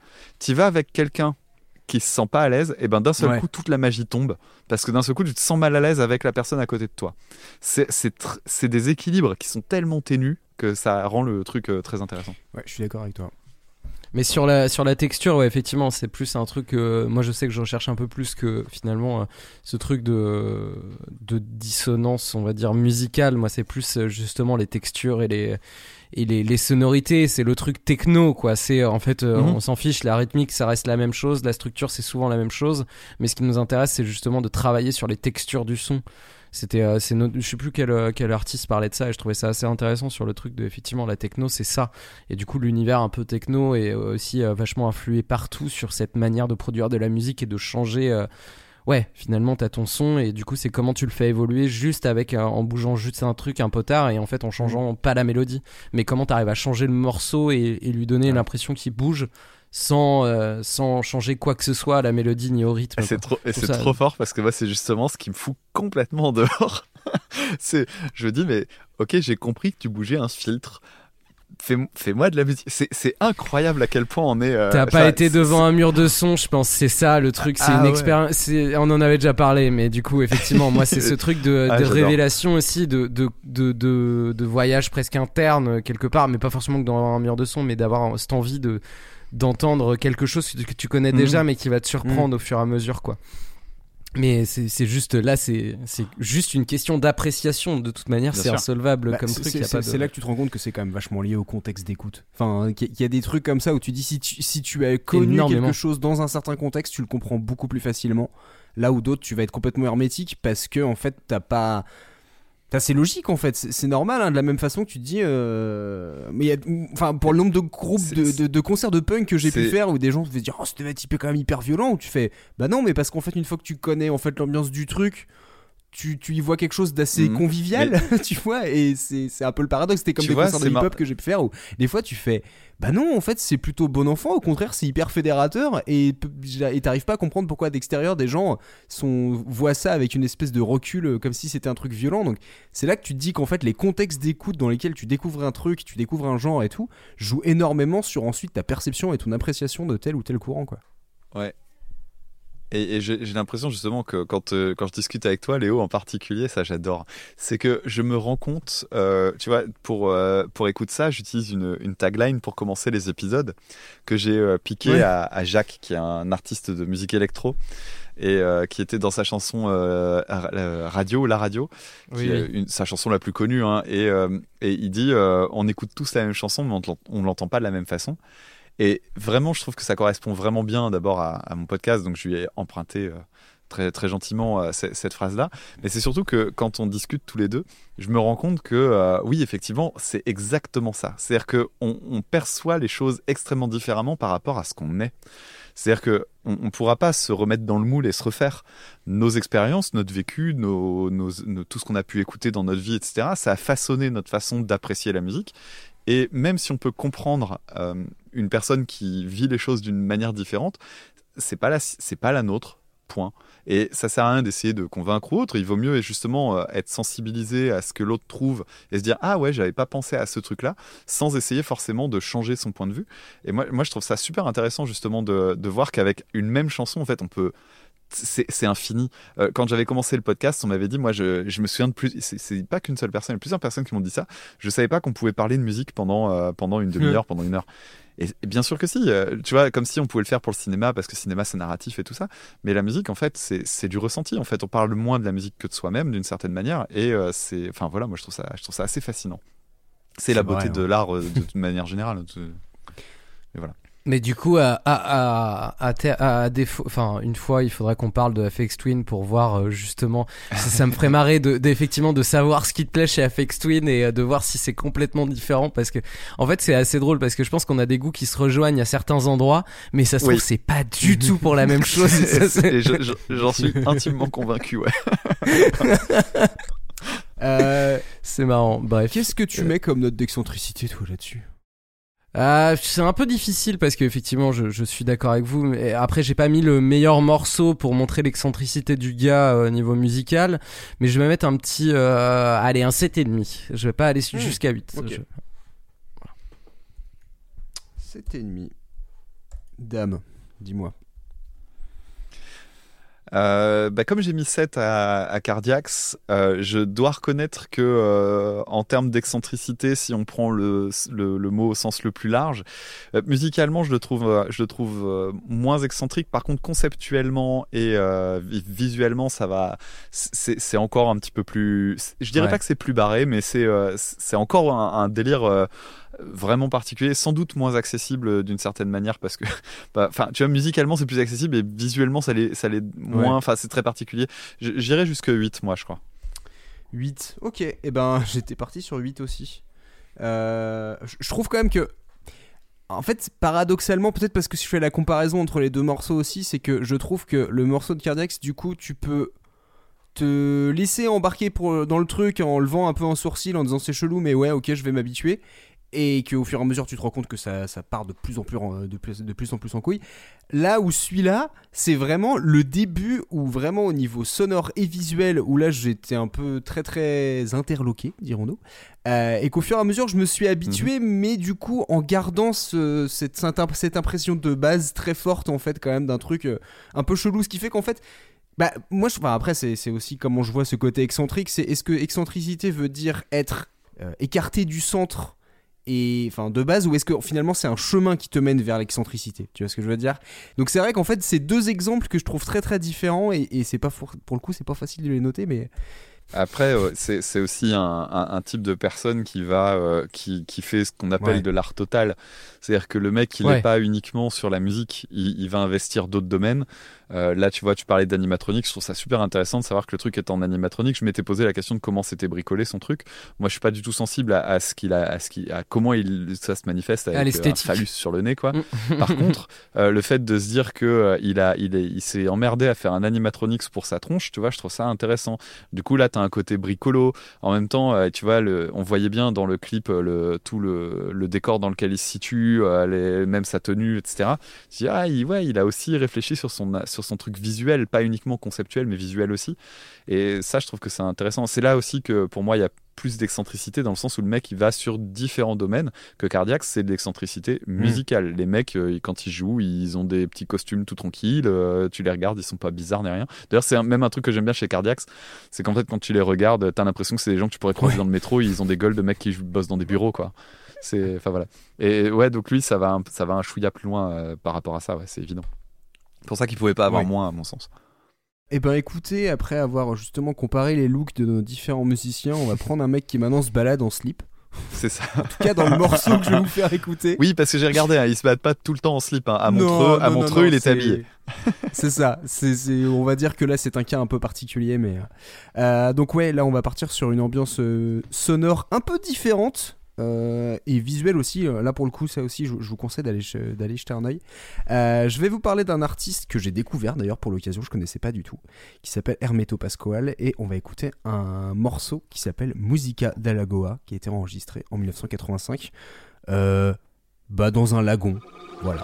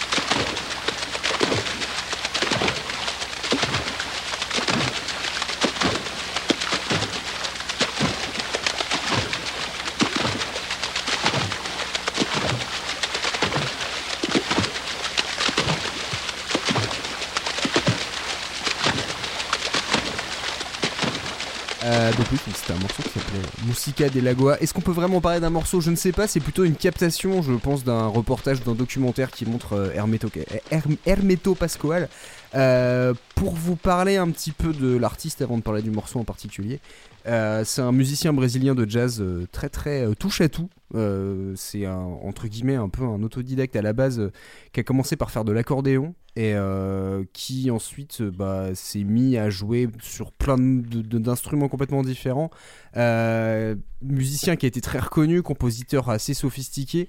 Un, un- comment dire un musicien d'improvisation qui était quand même très très respecté le genre de gars que Miles Davis invite sur un album et dit que c'est le musicien le plus impressionnant du monde Ah ouais, en général, sur le CV, ça, Mm. ça sonne pas Ouais. mal quand même. Euh, J'ai écouté autrement d'ailleurs ce qu'il a pu faire. Bon, c'est comment dire, c'est entre guillemets un, un peu plus classique dans le, enfin entre guillemets classique dans, dans du jazz, mais c'est vrai qu'il y a beaucoup d'influences bah, du coup de musique brésilienne, de côté un peu plus euh, euh, bossa et tout, mais euh, c'est c'est clair qu'on on, sent que c'est le genre d'a- d'artiste où en fait la musique lui vient de façon tellement naturelle que ouais c'est- ces improvisations donnent, donnent presque pas l'impression que c'est des improvisations mais ça glisse tout seul. Et pourquoi j'ai choisi ce morceau là en particulier? Alors comme je disais c'est autant un truc à, regarder qu'à écouter. C'est que euh, donc là on voit euh, Hermeto Pascoal qui est euh, du coup en, slip de bain avec dans l'eau avec, avec des copains à lui. J'imagine c'est musicien. Euh, donc on le voit avec sa grande barbe blanche et ses cheveux longs euh, et du coup, bah, il est avec une flûte et, euh, du coup, bah, il s'amuse à jouer, euh, à jouer dans l'eau pendant que les autres ont, rempli des, des bouteilles en verre où du coup il joue des notes. Et en fait, c'est comment dire, c'est ce côté, comment dire, c'est ce côté un peu, euh, le, enfin moi, ce qui, ce qui m'a fait tiquer en tant qu'artiste excentrique, c'est ce côté, euh, bah en fait, je peux jouer de la musique avec tout et n'importe quoi. C'est-à-dire que j'ai pu lire que c'est, il, il avait joué, euh, bah du coup, avec des flûtes, des guitares, des claviers, mais aussi des théières, des jouets ou des animaux. Il jouait avec des tortues. Enfin, c'est vraiment le genre de gars, il prend n'importe quel objet et il fait de la musique avec. Et j'ai trouvé que c'était hyper représentatif de voir un, truc tout cas, enfin un, un- un exemple euh, comme, comme celui-là, c'est-à-dire bah, euh, si je dis pas de bêtises, ça a été enregistré, euh, enfin ça a été capté du coup dans un lagon dans le nord-est du Brésil, donc euh, enfin la région dont il est originaire. Et, et en fait, je pense qu'il a voulu montrer en fait le rapport très proche que lui avait avec la nature, en montrant que bah, justement il pouvait faire de la musique en étant juste dans l'eau, c'est-à-dire bah faire de la flûte en étant dans l'eau, montrer que quand tu plonges sous l'eau, que tu remontes, bah du coup ça fait des ça fait des fluctuations comme ça qui sont la première fois qu'on voit ça, on est un peu super étonné que ça fasse ça. On a l'impression qu'il y a des effets derrière, mais en fait, bah non, pas du tout, c'est normal, c'est la flotte qui se balade dans, le, dans, un- dans un, tube, quoi. Et, euh, et même après, le côté plus percussif et tout, de voir un peu le mélange des trucs. Et je me suis dit, il y a quelque chose de très spontané, et en même temps, on voit la maîtrise musicale, la maîtrise tonale, la maîtrise rythmique, et il y a un côté très ludique dedans. Et je me suis dit, ce- l'excentricité, en fait, elle est pas tellement sur le côté sonore du truc, mais sur la façon dont c'est fait, de montrer qu'en fait, la musique, c'est pas juste des instruments fixes et des façons euh, vraiment fixes de- de la faire, mais qu'en fait, il y a plein de façons où on peut justement retrouver en fait ce, langage en fait musical et, euh, et, réussir à exprimer quelque chose de, très très naturel. Donc ouais, je, conseille très fortement aux gens qui, qui bah, du coup qui écoutent l'émission d'aller voir la vidéo parce que moi j'étais vraiment impressionné et pour bah, vraiment bien comprendre ce que lui et ses musiciens jouent. Donc voilà, j'espère que ça vous a plu. Moi, en tout cas, ça m'a fait une, petite pause euh, dans, dans ce lagon brésilien. Ça m'a un peu, euh, ça ça m'a adouci mon après-midi quand je l'ai découvert. Bah en fait, moi, ce que ça m'a évoqué euh, très vite, et surtout par rapport à ce que tu dis là maintenant, euh, ça m'a rappelé en fait le, le principe de la musique concrète, euh, qui est donc euh, la musique faite à partir d'objets du quotidien. Et c'est rigolo parce que ça, me fait penser comme quoi tous les trucs se rapprochent. Peut-être c'est peut-être des marottes et des, des obsessions, mais euh, ça, me fait évidemment penser à deux trucs, à Frank Zappa. On y revient, qui avait commencé sa- le tout début de sa carrière. en, son, je crois que son premier passage télé, c'était en faisant des, des bruits sur un vélo. Euh, et, euh, le, et le deuxième, c'est Jacques également, euh, qui fait de la musique électronique et qui lui euh, également, euh, bah, en fait, fonctionne sur le principe de boucle et donc il a plein d'objets. euh, ça peut être des jouets, un briquet, n'importe quoi. Il enregistre les sons et ça devient de la musique en fait. Donc ça rejoint le travail de texture dont on parlait tout à l'heure, Léo. Euh, moi, en fait, ce que j'aime bien là-dedans, effectivement, alors j'ai pas vu les trucs où il joue avec une tortue et tout, mais je peux imaginer que tu peux aller chercher soit une sonorité percussive, ou peut-être que c'est un bruit que fait l'animal lui-même. Euh, tu vois, ça peut être plein de choses comme ça. Là, ce que moi je trouve intéressant, c'est d'utiliser l'eau. Alors, sachant que après, il y a la question de la, de la barrière culturelle, parce que euh, nous, ça nous semble assez, assez étonnant, parce que tu vas pas aller te mettre dans la Seine pour aller taper dans la flotte. Euh, mais j'ai déjà vu ce genre de ce genre d'interaction, euh, effectivement, euh, dans euh, bah, dans des dans des euh, dans des lacs, euh, que ce soit euh, en, en Afrique, euh, que ce soit en Asie, parce que simplement euh, le, le rapport à la nature est différent, parce que c'est peut-être un petit peu euh, un petit peu moins urbain finalement. Et, et là, bah, après, tu m'étonnes quand t'as de la flotte à, 20 à, à 30 Ouais, degrés, t'as envie de te mettre dedans, pourquoi pas. Mais euh, mais tu vois, le, côté percussion dans l'eau, j'avais déjà vu ça ailleurs. Et euh, moi, ce qui m'a, vraiment euh, intrigué, effectivement, c'est ces bruits de flûte. Et tu disais, ouais, on dirait que c'est un effet. Et en fait, je me souviens avoir eu un, petit moment de. pourquoi. Qu'est-ce que c'est que ce bordel? Et en fait, après, je, comprends bêtement, bah, c'est- une flûte, c'est un tube. Euh, si l'air si l'air a moins de place pour euh, pour se pour se mouvoir à l'intérieur, ça va augmenter les fréquences, ça va rendre Mm. le truc plus aigu. Donc quand il met la, la tête sous l'eau, ça remplit le tube et du coup ça fait cette espèce de bruit qu'on on- en guitare on, assimilerait ça à un bend ou un truc comme ça. Ça fait ta note elle part en elle Ouais, fait c'est ça. et je, et, et- et je trouve ça super rigolo en fait parce que je m'étais moi ce que j'aime bien euh, en tant que guitariste, moi, ce qui m'a fasciné, c'était ma découverte de, de Bumblefoot parce que le mec, il avait euh, utilisé un dé à coudre pour aller chercher des notes qui étaient plus aiguës que celles qui pouvaient être atteintes sur le manche. Donc, il allait, euh, en frottant un objet métallique sur les cordes, aller chercher des notes Mm. suraiguës qu'on pouvait pas atteindre autrement. Et, et moi, j'adore l'idée de détourner les instruments de leur, euh, de leur utilisation Ouais. originelle. Et là, je vois un mec qui se dit, attends, une flûte, c'est un tube. Si je fous de la flotte dedans pendant que je joue, et là, donc, du coup, bah, comment tu fais puisque tu as les mains prises? Bah, je Mm. joue dans l'eau. Et, et moi, ça, je t'avoue, c'est le petit moment où je suis oh, j'ai trouvé le petit truc Ouais. qui me plaît bien là-dedans quand même. Et parce qu'à parce qu'à côté, les, les, les gars autour, ils font juste de la musique avec de. Alors d'ailleurs, c'est assez Ouais. joli ce qu'ils font euh, avec leur, euh, leur, leur truc. C'est c'est hyper répétitif et en même temps, c'est tellement serein, tellement euh, agréable. Alors effectivement, c'est, c'est- je trouve que ça a déjà assez doux en termes de, de, de texture sonore, ça ressemble à de la Mm. flûte de pan, euh, que du coup t'es, tout bien. Et en même temps, nous, en plus, on a la vidéo où euh, t'as, t'as l'air d'avoir un soleil éclatant, le, le monsieur, il a un- une grosse barbe blanche et tout ça. Enfin, ils ont, ça a l'air tellement, c'est Ouais. tellement doux que j'ai trouvé ça très agréable à suivre. Après, j'ai regardé effectivement des, des vidéos de lui euh, en tant qu'artiste, on va dire plus euh, traditionnel, euh, jazzeux au sein d'un orchestre. J'ai pas aimé ce que j'ai entendu. Mais, euh, mais ce truc-là, ouais, ça m'a semblé aty- atypique, mais euh, je me demande si c'est mon, mon regard de- d'Européen euh, qui voit ça comme un truc atypique ou est-ce que finalement c'est pas quelque chose de. Bah oui, de- de- d'original, Bah, mais en sans fait, plus. Quoi. alors, je- après je laisserai Léo donner son avis, mais c'est juste, moi je sais que je l'ai pas vu comme ça, enfin dans le sens, le fait de, tu vois, de, de, de, de- de- de taper dans l'eau pour faire des percussions, je l'ai fait quand j'étais, enfin je l'ai fait quand, j'étais gamin ou autre, tu vois, je me dis, c'est pas un truc qui me choque, je pense que c'est un truc euh, qui au final est très instinctif de jouer dans l'eau et de taper sur la surface, parce que Oui. du coup ça fait des bruits et il y a le côté beau. percussif et du coup tu t'amuses avec ça, il y a le côté très ludique. Et de la même façon, ce côté euh, euh, jou- jouer sur le jou- jouer à faire des vibrations sur des sur des, des goulots de bouteille et, et- et varier le, le- le niveau de l'eau. C'est con que Clem soit pas là avec nous ce soir parce que lui c'était un peu un grand spécialiste. Le nombre de fois où, il où on passait des, des, des heures à essayer de régler le niveau d'eau dans des bouteilles de bière pour essayer de faire des pour essayer de faire le maximum de notes possible. Et en fait, je me dis, il y a quand même un côté très instinctif là-dessus, et je pense que ça dépasse presque entre guillemets un cadre culturel. Il y a, il y a ce côté, euh, ouais, bah l'eau, en fait, ouais, on, on en revient à, à- à- à- au côté vraiment purement ludique du truc.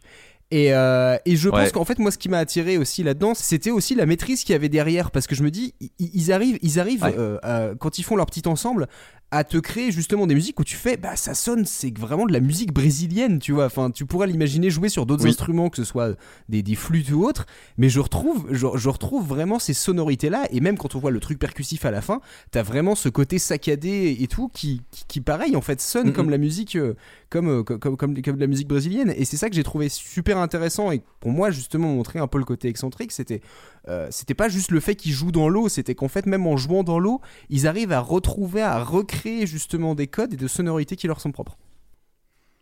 Oui, ce que je trouve rigolo aussi, c'est qu'il y a un côté. euh, des fois, ça me fait penser que l'être humain, quoi qu'il arrive, il était condamné à un moment donné à faire de la musique. Oui. C'est-à-dire que le- dans l'environnement autour de nous, parce qu'il y a beaucoup de choses qui sont rythmiques, il y a qu'à écouter le chant des oiseaux.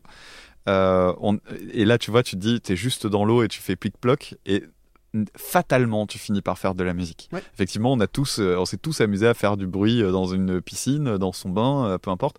On a fait ça quand on était gamin, et, et, et, et oui, j'ai j'ai l'impression des fois, tu te dis, mais en fait, la musique pouvait pas ne pas exister. Et, et ce que j'aime bien aussi dans ce, dans ce passage-là, c'est on voit un monsieur qui est quand même assez. euh, bah, en plus, je sais pas s'il était si âgé que ça, parce que finalement, il- moi j'ai vu des vidéos assez euh, récentes, entre guillemets. euh, je veux dire, euh, Ouais. je, je pense que ça datait du début des années 2000. Bon, il fait vieux sur la vidéo. Et, euh, et, et j'aime bien le côté euh, enfantin. En fait, que ça donne de, euh, de s'amuser. Surtout que tu vois les gars qui sont autour, qui, regardent, qui se regardent avec un grand sourire, qui essaient de guetter ses mouvements à lui pour Mm. savoir où est-ce qu'ils vont. Il y a un moment où on voit un des mecs qui, euh, bah, le mec est sur la droite euh, sur la vidéo, on le voit taper sur le bord de sa bouteille en regardant le mec en face pour dire en gros attention, on va changer de structure, hop, note longue. Ouais. Et, euh, et j'aime bien ce côté-là parce qu'il y a un côté, euh, il y a un côté ouais joueur que que, que j'aime bien Mm. que dans, dans ce passage. Léo, t'en as pensé quoi, toi? Bah, au début, je me suis dit, oh, ça va être casse-couille, et en fait, je... en fait ça va. non, mais quand tu les vois barboter dans l'eau, tu vas faire, ça va être n'importe quoi. euh, bon, euh, Salut urbain Non, mais c'est pas. Non, non, c'est pas ça. C'est que musicalement, je, je voyais pas l'intérêt. Et puis dès que ça commence un peu plus à. hum, En fait, c'est intéressant, tu vois. C'est un truc où je me dis, ouais, c'est c'est intéressant, c'est une expérience, c'est un. En fait, euh, je trouve que dans ce genre de cas, on dépasse presque le cadre de la musique encore plus que ce que moi j'ai mis. C'est que là, on arrive carrément dans une question d'art total, euh, finalement, d'un truc de d'expérimentation, de de performance et euh, je, je je sais pas si est-ce- je suis pas j'ai pas allé je suis pas allé Mhm. fouiller est-ce que il a fait un album ou quelque chose comme ça avec euh, Oui, Alors, c'est ce que j'ai cherché. Alors il- a, il a fait il a fait des albums euh, il a fait des albums hyper bizarres. Ouais, Juste euh, je sais pas si, a- j'ai vu un truc qui, a- qui est assez rigolo. Alors j'ai pas trouvé le mien, j'étais dégoûté. Il avait fait euh, il, il a fait une chanson par jour de l'année pour que chacun ait sa chanson d'anniversaire oui. dans le monde. et, et- et je suis dégoûté, j'ai pas trouvé le mien. Euh, Il y a quelques, il y a quelques euh, passages qui sont mis sur euh, YouTube et tout ça, mais euh, je, trou- je trouve l'idée tellement charmante. Il y a, ouais, il y a un petit côté un peu naïf Ouais. là-dedans que je trouve marrant. C'est c'est rigolo. Et, et- mais par contre, est-ce que cette chanson-là existe en tant que telle, ou est-ce que c'est juste une improvisation qu'il a fait sur le lieu et ça devient du coup un parce qu'en plus la vidéo elle a beaucoup Bah c'est ça, dans mon parce qu'en fait, euh, c'est ce que j'ai cherché hein, le titre machin, je me suis dit est-ce qu'une captation? Et après très rapidement je me suis fait non mais réfléchis. C'est que c'est- tu captes en fait un instant où en fait les mecs sont en train de faire de la musique dans l'eau, mais imagine pouvoir enregistrer un truc propre avec ça, ce serait impossible. Enfin, je, je vois même pas parce que même là on se dit c'est c'est- la beauté entre guillemets un peu de l'instant du truc qui est filmé et tout et puis en plus là avec le vieux grain de la VHS ça ça rajoute un petit truc mais oui aussi. mais, euh, mais, mais je me suis dit, enfin, tu pourrais pas rendre ça euh, euh, propre, enfin écoutable, si tu voulais mettre ça sur album. Pour moi, c'est vraiment juste une espèce de captation live, mais c'est même con d'appeler ça du live, parce que tu fais ces, ces captations de, de cinq mecs dans l'eau qui s'amusent à, à, faire de la musique ensemble. Donc euh, il y a presque plus un côté reportage limite, plus que performance. C'est ça, qui est- c'est ça qui, que je trouve assez marrant.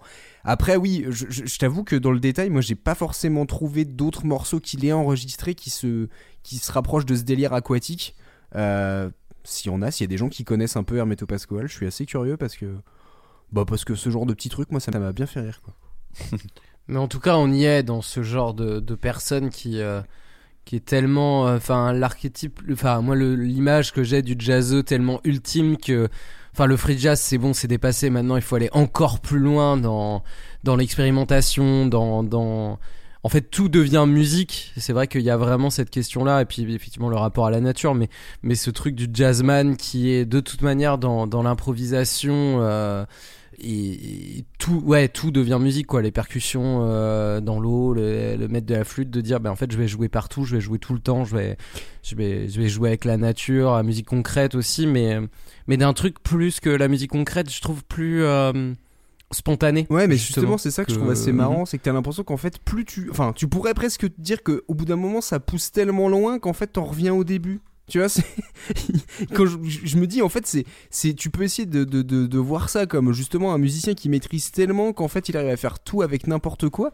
Mais en fait, t'en reviens du coup à quelque chose de très fondamental. Euh, je sais plus, j'étais tombé- il y a une interview Ouais. où il dit en fait où que je sois est un instrument, une chaise est un, une chaise est un instrument, une table est un instrument. Il y a tellement d'instruments et tu fais, bah en fait c'est comme quand toi euh, quand tu, Ouais, tu- voilà. enfin, enfin, j'ai ce sale tic de de, de, de toujours tapoter sur des tables pour faire des voilà De de faire des partout. rythmiques avec n'importe quoi et j'ai beaucoup de potes, enfin des, des, les percus des, des, d'attente des- des potes qui sont batteurs et qui ont aussi ce réflexe un peu de tout, tout est tapable, tout, est, per- tout devient percussion. Et en fait, tu fais Ouais. au bout d'un moment, c'est même plus la- le musicien qui cherche à faire quelque chose, c'est juste que instinctivement, bah en fait, n'importe quoi peut lui servir d'instrument de musique. Et Il y a un sketch de 2 minutes du peuple là-dessus, justement, avec un mec qui tape les rythmes partout et que ça gonfle tout le monde Ah, autour de lui. oublié. Non, mais par contre, moi, je suis du même avis. que- Je suis du même avis que toi. Euh, moi, j'ai- au, au contraire de toi, Léo, euh, j'ai vraiment l'impression, au contraire, que c'est la. euh, on parlait de la question de l'excentricité. Moi, c'est celui pour lequel j'ai vu le moins de liens, parce que c'est le mec pour lequel j'ai vu le plus de spontanéité et pour lequel, à mon avis.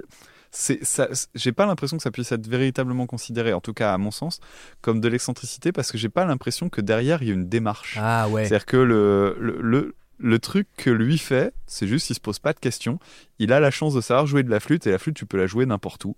Il se trouve que je peux jouer dans l'eau et du coup qu'est-ce que je peux faire d'intéressant vu le contexte où je me situe? Et, euh, et, du coup je trouve qu'il y, a un- côté beaucoup plus naturel et effectivement hein, quand tu dis on, en revient, on fait une boucle et on en revient à la simplicité de la musique euh, originelle de dire bah les, premiers euh, les, premiers êtres humains à avoir euh, créé de la musique, bah, c'était probablement en tapant sur des pierres, des bouts de bois, en soufflant dans un os percé pour faire euh, une Ouais. flûte ou autre chose. Et j'ai l'impression qu'on est vraiment là-dedans et que euh, oui, on est plutôt dans un truc euh, très spontané, très naturel, très- on se pose pas Ouais. trop de questions.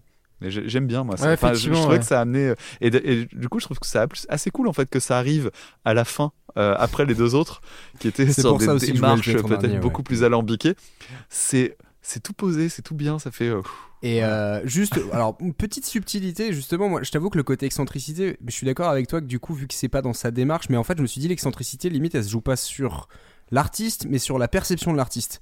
Et en fait, c'est assez marrant de voir justement Mhm. le nombre bah, de, de vues sur cette vidéo et le, et le regard qu'on peut en avoir, parce que du coup, en fait, c'est nous, euh, peut-être en tant qu'occidentaux, mais même en général, qui avons justement peut-être une vision très calibrée de la musique, sur quels instruments, sur comment tu l'as fait et tout, qui du coup euh, sommes euh, surpris en fait par sa façon en fait très spontanée à lui de faire de la musique et pas juste de tapoter comme ça et de barboter mais de réussir à, à, bah, vraiment jouer de la musique à faire des à faire des jams avec ses potes et du coup à vraiment jouer des trucs euh, où tu te dis bah ouais si c'est un vrai musicien qui maîtrise en fait son entre guillemets qui maîtrise son art. Et euh, et du coup c'est pour ça que je me suis dit l'excentricité finalement elle se joue pas tellement sur lui mais sur la façon dont nous en fait on le regarde quoi Ouais, probablement. D'ailleurs, on n'a pas dit le nombre de personnes qui avaient vu cette vidéo, mais la, la vidéo sur YouTube de, de cette prestation-là, c'est 1 c'est Ouais. 1 million 6 de personnes, ce qui est assez, ce qui est assez improbable pour une vidéo de VHS de 85 d'un mec qui Bah, barbote ça, dans ouais. la flotte avec Ouais. une flûte, quoi. Et surtout que oui, alors après je me dis peut-être que dans, ce, de, de- dans le milieu du, jazz, c'est quand même un mec euh, assez connu et respecté, mais quand même, enfin je veux dire, c'est pas, c'est pas banal qu'une vidéo comme ça. Ouais, ouais, moi j'avais jamais, euh, jamais entendu. Ouais. j'avais jamais entendu parler de lui. euh, Du coup, je suis assez content de le découvrir. ouais. Mais, euh, mais ouais, comme je disais, je, conseille vraiment aux gens qui écoutent d'aller voir la vidéo parce que. Parce que ouais, en fait, ça va vous faire une petite pause dans votre, dans votre journée. En plus, c'est- vraiment agréable à regarder. quoi. Ah oui, du coup ça me fait penser. Il j'étais tombé sur une vidéo où euh, il jouait. euh, le titre, il est un peu. Euh, c'est, euh, enfin, tu vois, c'est vraiment, ça fait un peu putaclic. Il est écrit euh, Herm- j'aime pas l'expression, désolé, mais j'en ai pas trouvé d'autres sur le moment. Hermeto Pasquale play, plays his beard uh, and other things. Et en fait, euh, effectivement, il joue avec sa barbe. Alors c'est un mec. C'est Ouais. aujourd'hui, on pourrait presque le confondre avec un ZZ Top. Oui. Euh, et en fait, il, ouvre sa bouche devant son micro et il tire sur sa barbe, ce qui fait un, un bruit de frottement. Et après, c'est un peu comme quand on fait ce genre de truc, tu sais, euh, quand on fait ça, euh, Ouais, voilà. et du coup, tu, ça, ça fait varier euh, ta, ta note parce que tu ouvres pas ta bouche. Et voilà, il joue avec ce genre de truc. Bon, après, le problème, c'est euh, que à, à force d'aller chercher. euh, là, là, par exemple, cette vidéo-là, je pense que ce qui fait son succès, c'est que ça reste très musical. Ouais. Euh, le truc de la barbe, euh, moi, j'ai trouvé ça sans intérêt. Et, euh, et, pff, ouais, finalement, assez. euh, assez poseur mais tu sais j'avais vu il y a, il y a pas très longtemps il y a un, un guitariste que j'aime bien euh, dont j'ai oublié le nom euh, ah, mince Euh, un des mecs qui avait fait l'album Masada de, de John Zorn un, un guitariste Mhm. Que j'étais allé voir en concert Euh, il y a trois guitaristes sur l'album Je- j'en ai vu un en concert j'ai les deux autres noms dans la tête mais pas celui-là Euh, bref les je vais le trouver pendant que je parle euh, ce guitariste là il faisait de l'expérimentation aussi avec des ballons de baudruche qui frottaient sur ses cordes et compagnie et je me dis à moins d'avoir trouvé une sonorité particulière la Mm. réemployer dans un contexte musical Ouais. juste voir improviser comme tu ferais dans ton studio ça m'intéresse pas Bah ouais. et, et, et tu vois, c'est ça la limite de l'exercice. Et le voir faire le con avec sa barbe ou avec, un, avec une cafetière, bah en fait, je me dis, à moins que ça n'ait été utilisé en amont et que tu, et que tu l'envisages parce que tu sais ce que ça va produire, bah moi, ça me sort vachement. Ouais. Et c'est c'est ce que je trouve assez brillant justement chez quelqu'un comme Jacques, qui est de dire, attends, je vais utiliser un, un son, mais en fait, je peux revenir en arrière, je vais le, le combiner à plein d'autres trucs, et du coup, j'en fais, j'en fais de la musique. Je fais pas juste une expérimentation, Mm. je vais faire de la musique. Moi, je ce que tu veux dire, parce que sinon, enfin, je suis d'accord avec toi. Moi, ce qui me peut me rapidement me bloquer, c'est ce côté posture. En fait, c'est s'il n'y a pas d'intention particulière en utilisant cette, euh, cette, cette, forme-là, je vois pas l'intérêt parce qu'en fait, tu te dis oui, en fait, euh, ça aurait été une image, ça aurait été pareil. C'est-à-dire que je le verrais et puis au bout de 10 secondes, j'aurais fait oui, ok, t'as utilisé ce truc pour faire de la musique. Si ça se mélange pas avec autre chose, s'il n'y a pas une intention, s'il n'y a pas un truc qui justifie que t'as utilisé ce truc en particulier, bah très rapidement en fait je vais me ressortir du truc et de me dire bah oui enfin, ok tu l'as fait mais musicalement ça ne m'apporte pas grand chose donc je vais vite me désintéresser Bah tu vois, j'ai retrouvé le nom du, du guitariste en question. Le guitariste c'est Marc Ribot. Ouais. Et euh, je l'avais vu en concert euh, pas très très loin de chez moi. Et il y a eu des moments où, euh, où moi j'étais en mode décentration, en mode bah, allez, allez, allez, à Brège maintenant, joue un truc quoi. Parce que pff, moi ça me saoulait de, de voir le mec se, bah ouais, expérimenter des trucs. Bah c'est bête, mais on est à l'ère d'internet. C'est-à-dire que des gens qui Ouais. expérimentent des trucs, etc. Il y a beaucoup de monde qui peut le faire. Et moi, je me dis, non, si tu as une science de l'expérimentation, montre-nous ce que tu as réussi à en tirer. quoi. Ouais. C'est ça qui m'intéresse, moi, dans, dans ce truc-là. Mais bon, après, euh, chacun trouve, chacun voit midi à sa porte. Ouais, bien sûr. Non, mais je pense qu'on est. Enfin, là, pour le coup, on est assez d'accord. Enfin, c'est ce que je te disais sur euh, l'expérimentation de. Enfin, de Eckleplant euh, aussi, d'avoir ce truc de la maîtrise quand même de ce que tu es en train de faire. Oui, parce qu'effectivement. Parce que euh, c'était de la musique. Il y avait, il y avait une chanson. Oui. Enfin, il y a une chanson. J'aime pas le mot chanson, mais il y avait un, Un un morceau. quoi. euh. Ouais, il y avait, il y avait quelque chose. Parce que c'est vrai que effectivement, c'est toujours le truc de, par exemple, sur la noise, c'est là-dessus je suis toujours un peu euh, mitigé des fois euh, avec des trucs de noise où je trouve ça cool parce que, ok, c'est bordélique, ok, il y a un truc, mais quand c'est pas vraiment maîtrisé, que c'est vraiment n'importe quoi, enfin, je, je peux vraiment le faire. Enfin, prendre une guitare, euh, prendre une pédale de disto, euh, mettre plein de reverb et faire n'importe quoi Ouais. avec, euh, je- je- j'en suis capable. Mm. Du coup, j'aimerais bien qu'il y ait quand même un petit truc musical en plus. c'est ça. et- et- en fait, c'est plus de la musique, c'est de l'art contemporain en fait. Ouais. Oui, qu'on aime ou pas. C'est pour euh, ça que je enfin, bloque voilà, avec euh, beaucoup d'ersatz de Sonic Youth. Oui, des fois je me dis, oui, faut- en fait, t'as juste branché Ouais, un ouais, ouais. effet et t'as juste laissé le truc faire bzzz pendant une minute. Ouais, bah oui. Bah oui, enfin. Et c'est pour ça que j'adore Sonic Youth parce que je sais pas pourquoi, j'ai l'impression que c'est musical quand même derrière. Mais, Mais euh, parce qu'il y a une intense. Enfin, après, euh, je suis pas un méga fan de Sonic Youth, mais les morceaux que j'arrive à capter, c'est parce que pour moi, t'as une intention un peu de. de- Pas narrative, mais tu vois, enfin, les bruits sont, censés- sont censés t'exprimer quelque chose en particulier. Et du coup, même si c'est pas forcément agréable et si c'est pas forcément mélodieux, entre guillemets, euh, tu comprends un peu le truc. C'est pas juste du bruit superposé à d'autres bruits pour. Enfin, tu vois, c'est. C'est là, je trouve que se Non, joue un peu la nuance, quoi. Il y a un truc aussi qui me semble important quand tu vois euh, des, des trucs justement de noise ou autre. Moi, c'est que j'ai l'impression quand même quand tu fais de la musique. Alors, c'est un peu compliqué cette question-là. un- Je suis un peu ambivalent là-dessus. Mais en tout cas, quand tu te présentes en concert, tu, tu offres de la musique à des gens. Donc, si à un moment donné, tu es dans un délire purement égoïste de euh, moi, je me fais délire avec mon son et je me fais des délires avec mon son et que les gens derrière euh, me suivent ou pas, j'en ai rien à foutre. Ouais. Moi, je trouve ça dérangeant. Euh, tu peux le faire sur album et du coup créer un- une œuvre qui t'est tellement personnelle que c'est euh, ça passe ou ça casse. Mais en tant qu'album, c'est ce que tu vas chercher. Sur un, sur un concert, je suis beaucoup plus tempéré sur ces questions-là. Mm. Et effectivement, des, des improvisations un peu égoïstes. Euh, ça, me gave. Et c'est ce qui fait qu'il y a certains trucs de jazz qui passeront pas chez moi. Et notamment les, les trucs que j'ai regardés de, euh, bah de, de ce monsieur là, Hermeto Pasquale. euh, j'ai regardé un truc qui était à Montreux notamment. Je voyais ces musiciens et en fait, je les voyais tous jouer en se regardant les uns les autres. Ouais. Sauf qu'en fait, ils faisaient des improvisations les uns derrière les autres qui étaient euh, atonales, bruitistes et tout. Et je me disais, mais vous branlez la nouille là, les mecs. hein, Ouais. euh, il, il manque un fil conducteur dans votre truc. euh, c'est gênant. Et, et, et en fait, il y a beaucoup de jazz qui fonctionne sur ce, mo- sur ce modèle-là. Et c'est surtout que moi, ce qui me dérange là-dedans, c'est que ce qui fait que le jazz a cette, euh, a cette réputation Mm. de, de trucs hermétiques, bourgeois, etc. Alors qu'en fait, ça peut être très très marrant. On en revient encore euh, à ça. ça- hein. Ouais. Non, mais c'est Voilà, mais faut, faut, faut revenir à de la légèreté, quoi. c'est, on en a parlé plusieurs fois, hein, ce, ce- ce- cette, euh, ce fléau autour du jazz. Où des fois, tu te dis, mais euh, le, le, le, le- le- comment dire, le cliché du jazz, on a l'impression que c'est euh, 15, enfin, six musiciens qui font Ça un peu à ton tour, à mon tour, à ton tour, à mon tour, et j'essaye un peu de faire le virtuose sur mon instrument.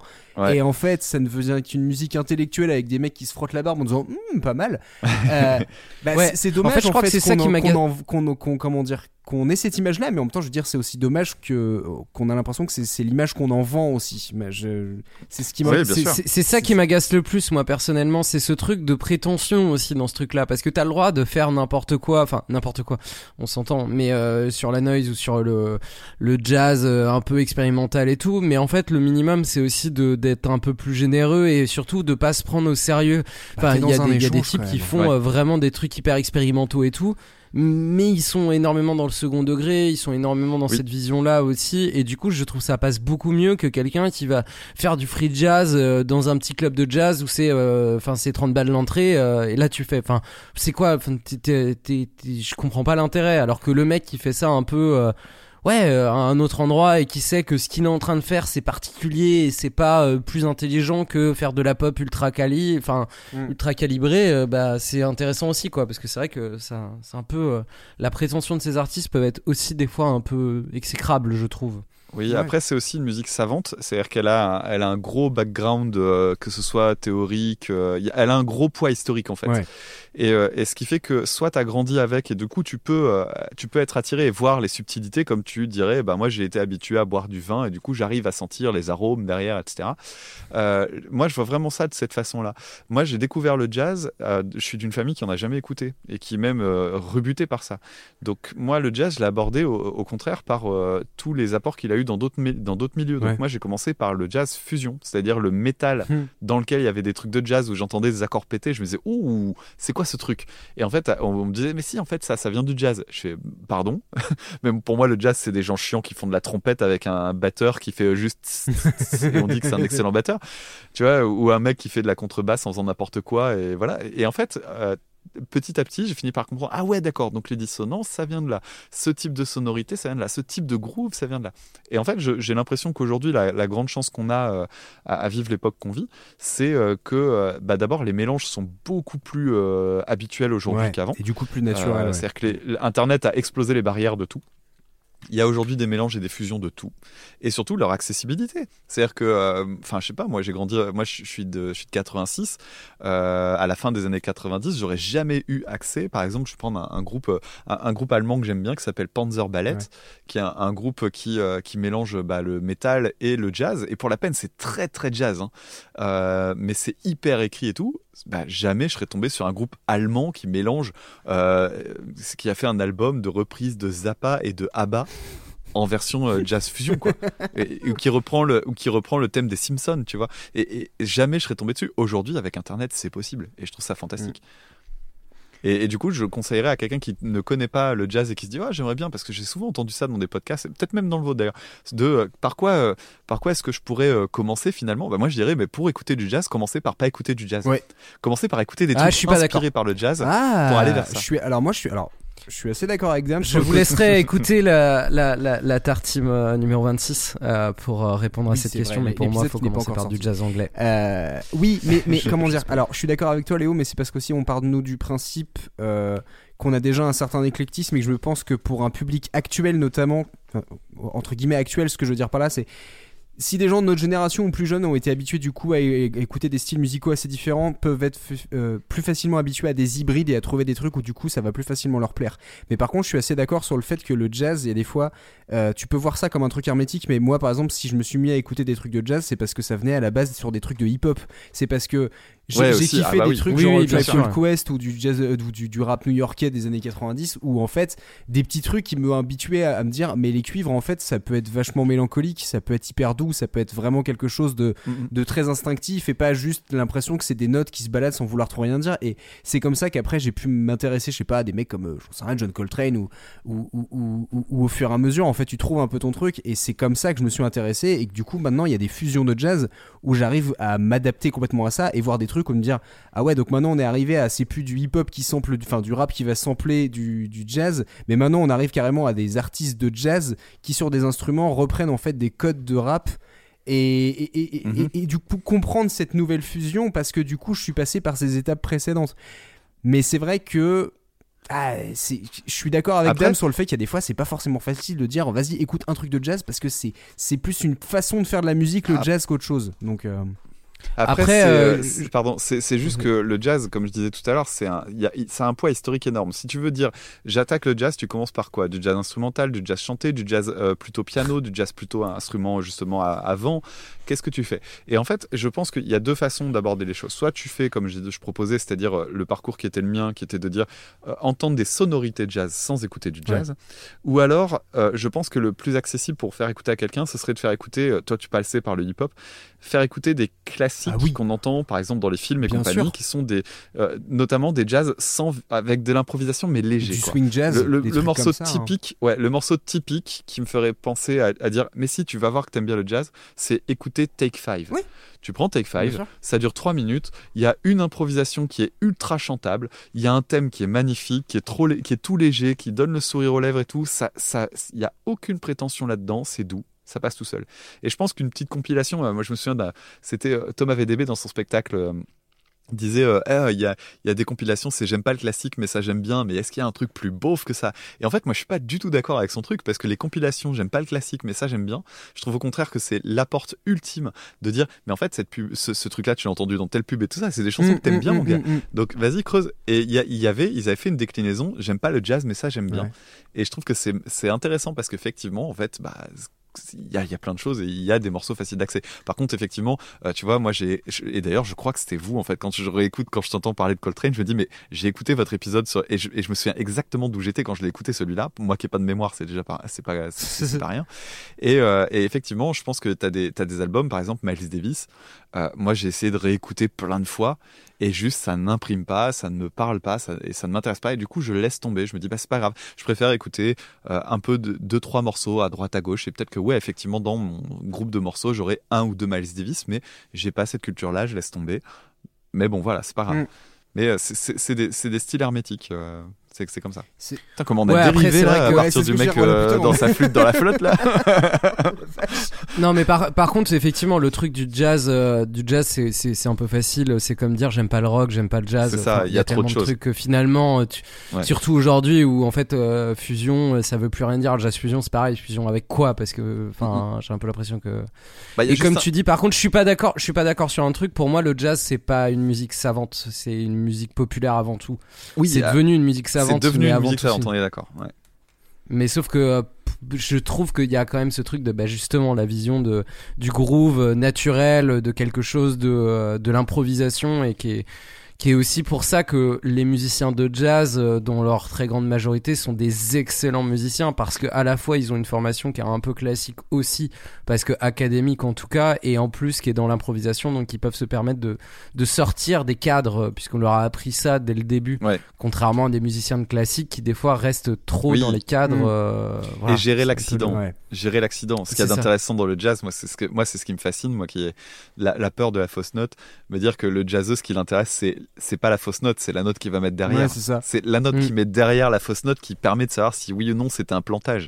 Et moi, je trouve ça magique, ce côté euh, funambule. euh. Ah, c'est absolument voilà, génial un en vrai. C'est vraiment le truc où est-ce que tu t'en es rendu compte que là il s'est planté? Bah potentiellement pas. Et, Bah non, et parce en fait même si, Bah non, parce que derrière, il a modulé. bah, c'est ça. Ah, l'enfoiré. C'est exactement ça. du coup, c'était pas une fausse note, c'était une transition. C'est un peu comme si toi sur ta guitare tu veux faire un bend et tu le foires un peu mais tu fais non t'inquiète je vais le Oui. refaire exactement puis je Mais vais un petit peu porte plus la corde et puis en fait non c'est bon t'inquiète. mais ça demande mais ça demande tellement de talent parce qu'après du coup faut réenchaîner sur un truc correct. Donc des fois faut avoir quand même ton bagage euh, ton bagage ton bagage théorique Ouais. ou, ou sensitif j'en sais rien. Faut quand même avoir un bagage derrière. Et puis surtout faut avoir l'assurance. Ouais c'est ça. moi j'ai ni l'un ni l'autre. Donc du coup moi ça me fascine Mais ça c'est un truc je sais pas si ça se, enfin, enfin ça s'apprend au fur et à mesure mais c'est vrai que. euh, si je pense que je pense que le, le gros intérêt du, du jazz c'est que ça ne s'apprend que par euh, que par les pairs tu tu, Oui, deviens sûr. pas un jazzeux si tu joues tout seul dans ta chambre Oui bien sûr. Alors ça je suis d'accord mais c'est le, le grand truc euh, tu te confrontes et tu, les- et tu te foires et tu recommences. C'est vraiment ça. C'est ça C'est comme le C'est ça, skate. C'est comme les gens qui sortent. C'est comme les gens qui sortent d'école euh, d'école de musique. Euh, je me souviens d'Adam Neely notamment qui fait Ouais. des vidéos de vulga euh, sur sur internet, qui explique à quelqu'un qui disait mais est-ce que c'est- est-ce que c'est important de passer par une école de musique? Il dit l'école de musique non en soi non parce que toutes les connaissances de la musique tu vas les trouver sur internet. Tu vas trouver tes bouquins de théorie. Il fait c'est très bien. Le seul truc que tu auras en école de musique c'est que tu vas te confronter aux autres et tu vas te confronter aux autres tout le temps. Et, et effectivement, je pense que le jazz, il, il saute- il s'alimente par le par le la rencontre et le et le fait d'en- d'avoir tellement improvisé, d'être tellement planté Ouais c'est ça. que au bout d'un moment, c'est juste tu peux te sortir de toutes les situations parce que t'as tout vécu. Ouais. Mais euh, C'est vrai. enfin ouais. Euh, après cet aparté d'environ une demi-heure. Il faut savoir, comme au jazz, euh, réussir à rebondir la transition. Ouais, c'est ça. Euh, on, on va essayer La de note. mettre une espèce de note d'excentricité à notre cher euh, Hermeto Pascoal euh, qui barbote. Euh, moi, j'avoue que sur un morceau comme ça, c'était vraiment pas facile parce que on peut à la fois se dire que c'est pas si excentrique que ça parce que c'est très abordable et en même temps, comme je disais, moi, la façon dont je l'ai vu, je me suis dit, d'un aspect extérieur, la façon dont il fait sa musique peut paraître euh, euh, complètement en décalage. Donc, comme un gros faible, je vais lui mettre la note de 5. Voilà. Bah, du coup, je peux enchaîner parce que je vais lui mettre 5 aussi, mais exactement pour, les, pour, pour des raisons qui sont assez proches et, et aussi parce que euh, je, je ne sais pas comment je peux aborder les choses. Est-ce que euh, ce qu'il fait, c'est, c'est, vraiment excentrique dans le sens où euh, ça me semble curieux parce que c'est lui qui le ferait, moi je le ferais pas? Ou est-ce que finalement c'est, quelque chose de très naturel et donc du coup je devrais le prendre avec juste, bah non, pour lui c'est pas quelque chose de particulier ni rien. Donc, donc, donc je sais pas, donc prudence. 5. Et puis c'est, l'école des fans, c'est l'école des fans, on met pas en dessous de 5. C'est C'est comme ça. Léo, J'étais content de le découvrir. ouais. Euh, Léo, tu, tu pars sur la même ou. euh, ou- ou tu- Moi, tu je pars en- sur un 6 quand même, parce que euh, Six, parce t'as qu'il est quand même un peu. euh, je, je- moi, de voir un, un, un, un gros vieux monsieur en train de barboter dans l'eau, ça me, Ah oui. ça m'éclate. Je, je, vais- je vais pas vous mentir. Ça m'a fait marrer. Ça fait un petit truc quand même. Non, non, et puis, euh, puis le truc, euh, l'âme du jazzman, euh, expérimentateur, tout ça, tout ça, quoi. Ouais.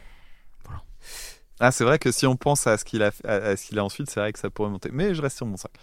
Pour une fois, d'ailleurs, je vais demander aux gens, euh, d'habitude, je demande, bah, d'ailleurs, faites-le, hein, de nous envoyer des idées de, morceaux autour de l'excentricité en essayant de mettre une note d'excentricité. Bon courage. Euh, et d'ailleurs, bah, au passage, euh, je serais curieux de savoir, du coup, ce que vous pensez justement des trois morceaux qu'on a, qu'on a choisis. Et est-ce que vous voulez trouver peu, moyennement ou très excentrique bah, dans la continuité de la discussion qu'on a depuis tout à l'heure, c'est- c'est- je trouverais ça assez intéressant de voir un petit peu la vision que vous pouvez en avoir. Euh, Et c'est vrai que j'aurais pu mettre Jack aussi. hein, Eh bah, parce, que, pour le, parce que pour la peine, lui, avec ses cheveux, avec sa tonsure, etc., c'était quand même quelque chose aussi. C'est vrai. Tu, tu m'ouvres justement la dernière, euh, le dernier petit, euh, petit volet que je, voulais, euh, que je voulais faire dans l'émission, c'était de savoir un petit peu si vous aviez d'autres idées, d'autres suggestions euh, de, de- d'artistes ou de, d'exemples de morceaux justement euh, excentriques auxquels vous aviez pensé.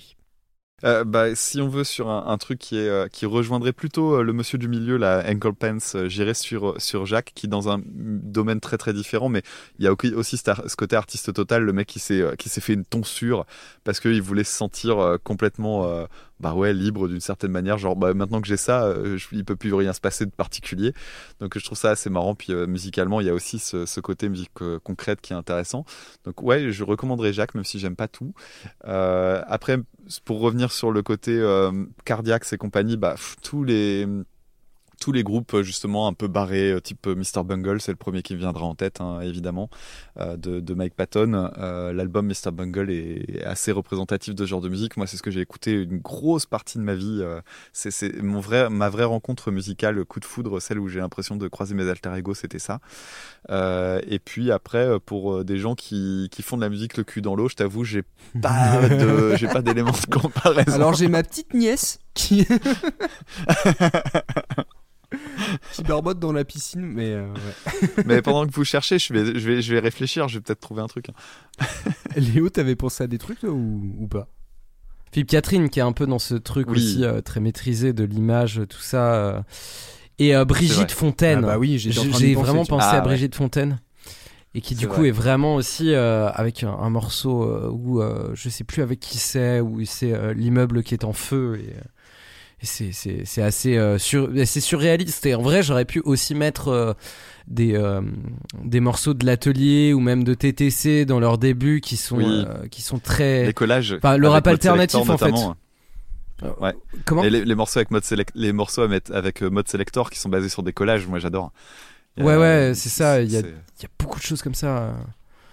Enfin, c'est euh, tout le tout le rap alternatif finalement est aussi un peu dans cette imagerie-là de ce qu'on a mis sur le surréalisme aurait très bien pu correspondre à l'excentricité aussi. C'est ce, euh. que- c'est ce que j'étais en train de me dire, c'est compliqué parce que entre excentricité, euh, surréalisme, même absurde et tout, enfin et, et expérimental, Ouais. enfin il y a beaucoup de trucs, tu vois. J'étais en train de penser à des groupes comme ça, même des groupes que je connais pas très très bien, mais où je vois genre euh, les fameux Allemands de Einstürzende Neubotten. Neubotten, ouais, qui passe en concert près de chez moi bientôt. C'est vrai? Je me suis dit qu'il fallait un de ces quatre parce qu'apparemment c'est c'est une, assez une expérience à voir ce truc, mais qui a un groupe que j'ai jamais réussi à- à- à, À aborder. Il faut à peut-être les voir. aborder, du coup. ouais, vraiment. C'est vraiment, à chaque fois, je me dis, c'est un nom qui me fascine, c'est un logo qui me fascine. Je vois à peu près ce qu'ils font, mais je sais pas, je sais pas comment appréhender ce groupe, quoi. C'est Eh ben- un peu indus bruitiste, mais je sais pas. hum, Ouais, je sais pas Tout comment. pareil, prendre, et c'est ce qui me fait hésiter à aller les voir en concert parce que je me dis c'est peut-être la, la meilleure façon de les découvrir. Un petit peu comme quand je suis allé voir les Residents euh, en connaissant une partie assez, assez réduite de leur, de, leur disco en me disant bah, je, vais, je vais aller les voir et puis on verra après. Hum. Ouais, c'est peut-être, il y a peut-être ça. Ah, regarde, hein, s'ils font une tournée, s'ils passent près de chez moi, c'est qu'ils font une tournée, ils vont passer pas loin de chez toi. Je regardais. Mais Et, et euh, oui, euh, Léo, Léo, tu parlais du rap alternatif. Moi, je te recommanderais bien d'écouter, euh, si tu le connais pas déjà, euh, Non-Stop, euh, notamment son album qui s'appelle Road Movie en béquille, qui est, qui est assez extraordinaire et qui est très surréaliste, justement. Non, je ne connais pas. Écoute, j'irai écouter parce que c'est rare un truc de rap alternatif que je ne connais pas en effet. J'avais, j'avais- il y avait d'autres trucs que j'avais découvert là. Il y a des trucs qui me reviennent, des trucs de euh, moitié de, de de métal, rap électronique, euh, trucs très très chelous euh, et très écoutables. Je, je je me rappelle plus du nom, donc euh, ça va pas ça va pas nous aider. Mais moi j'ai pensé aussi à pas mal à des trucs genre euh, tout bêtement du du System of a Down sur Oui. un truc euh, Ouais, bien sûr. quand même très particulier dans cette veine euh, un peu euh, néo-metal et tout ça et du coup d'avoir ce truc un peu en dehors de de ce qui se faisait et d'avec des en fait des vrais partis pris Bon, c'est- pas si bi- bizarre que ça enfin c'est pas si excentrique que ça Ah. mais quand même un peu je trouve dans la manière de, de Moi, présenter la, y, la a- musique il y a quelques trucs qui se rapprochent du burlesque dans. Oui, aussi, ouais, Ouais. ouais, bien dans sûr. le ouais. système qui, moi, me- enfin, je sais que. Dans la chanson Pictures, le papa papa, Ouais, tu vois, par ça exemple, tout ouais. le monde. C'est vraiment moi je sais que c'est un des trucs qui m'avait le plus euh, enfin, je sais pas si c'est attiré mais en tout cas qui m'avait marqué sur l'album mais enfin sur sur sur le sur système et qui m'a fait que j'ai écouté d'autres trucs parce que derrière le côté euh, brutal et, et le côté des fois un peu euh, euh, mélancolie poussé à l'extrême sur certains morceaux je trouvais qu'ils avaient aussi un côté très très festif jovial qui faisait que enfin c'est typiquement le genre de groupe où je, où je me dis bah on en passait en soirée mais du coup ça me choquait pas plus que ça parce que je trouvais qu'il y avait un côté festif alors que je l'attendais pas du tout sur un groupe de ce, de ce genre là Ouais. quoi. Ouais, bien sûr. Complètement. Euh, et puis très rapidement, bah, j'ai parlé très rapidement de, de Devo tout à l'heure, mais je me suis dit que c'était un bon exemple aussi parce que Ouais, Divo, c'est cool. c'est. Bah, en fait, euh, vu que tu parlais des Residents tout à l'heure, il y, a- il y a ce côté un peu euh, déformation des codes qui, qui, je pense, joue un peu dans, ce, dans cette notion un peu excentricité aussi où tu t'attends à quelque chose et en fait c'est fait d'une autre façon. Qui enfin en plus d'une façon où tu pourrais te dire ça pourrait être à la fois interprété comme une espèce de posture intellectuelle mais en fait c'est fait de façon tellement naturelle enfin Ouais, puis c'est burle- c'est burlesque aussi. Il y a, Bah, un- c'est il y a ça. un, il y a un décalage, euh, il y a un, tru- il y a un vrai second degré même dans leur, euh, dans leur tenue de scène, etc. C'est. Enfin, faut écouter l'album euh, Are We Not Men, We Are Divo pour comprendre Ouais. un petit peu ce que Ouais, c'est euh, conceptuellement. Ça, ça s'explique pas, ça s'écoute et c'est marrant. C'est ça. Euh, ben écoute, euh, j'ai terminé tout mon petit programme, Euh, donc on va, on va, on va, on va gentiment terminer l'émission. Euh, Dame, euh, déjà je voulais te dire merci du, du coup d'être venu faire cette émission avec nous, c'était cool. Bah, je t'en C'était- prie, ça merci faisait de très très plaisir de t'avoir. Euh, je voulais te demander quand même avant de finir euh, ton programme pour les semaines à venir. Donc l'épisode va sortir là euh, courant courant mars. Donc savoir si tu as déjà une petite idée, une petite idée de ce que tu vas parler. Euh, si c'est court en mars, euh, il y a encore euh, deux zig de pod qui doivent sortir à l'heure où on enregistre. Donc un sur du rock, du matcore, enfin non même pas du matcore, du, du mat rock. Ouais. un groupe s'appelle Hella. Euh, et euh, je dois faire aussi une analyse d'un morceau de Pink Floyd que j'ai orienté vers, euh, le, vers des, des petits détails dans le son de la guitare notamment. D'accord. Euh, et puis après, bah, j'ai un, travail d'analyse que je dois faire en collaboration avec quelqu'un. Donc c'est mon, mon gros projet à venir. Et puis j'ai aussi une, une idée d'analyse. Mais en fait, comme j'ai pas encore tout couché sur le papier, je, bah, je préfère pas trop trop en dire. Mais je sais que là, je vais avoir un petit, une petite baisse de productivité parce que ça va me demandait un travail de dingue. Et tu demandais tout, au début de l'épisode si, si je m'imposais des limites. Je pense que cette année, je vais surtout m'imposer comme limite d'arrêter euh, de mettre 4 mois à écrire des trucs en essayant d'être exhaustif. Parce qu'en fait, euh, en fait, tu vois, j'ai j'ai une, j'ai une mauvaise, j'ai pris une mauvaise habitude qui est de me dire, alors c'est très présomptueux de ma part et je l'ai déjà dit ailleurs, mais euh, en fait, j'aime bien me dire qu'après avoir fait un épisode, personne, c'est vraiment très présomptueux, pardonnez-moi, hein, mais je me dis, derrière moi, il y a personne qui passe et qui dit des trucs nouveaux. Je me démerde pour être le plus exhaustif possible. Alors c'est impossible, mais c'est l'idée que j'ai en tête. Mm. Et, euh, et du coup, c'est un cauchemar parce que euh, après ça, bah, très bien, j'ai fait les épisodes sur Stupéflip. parce que déjà c'est pas possible Mais non, mais c'est pas possible, je le sais.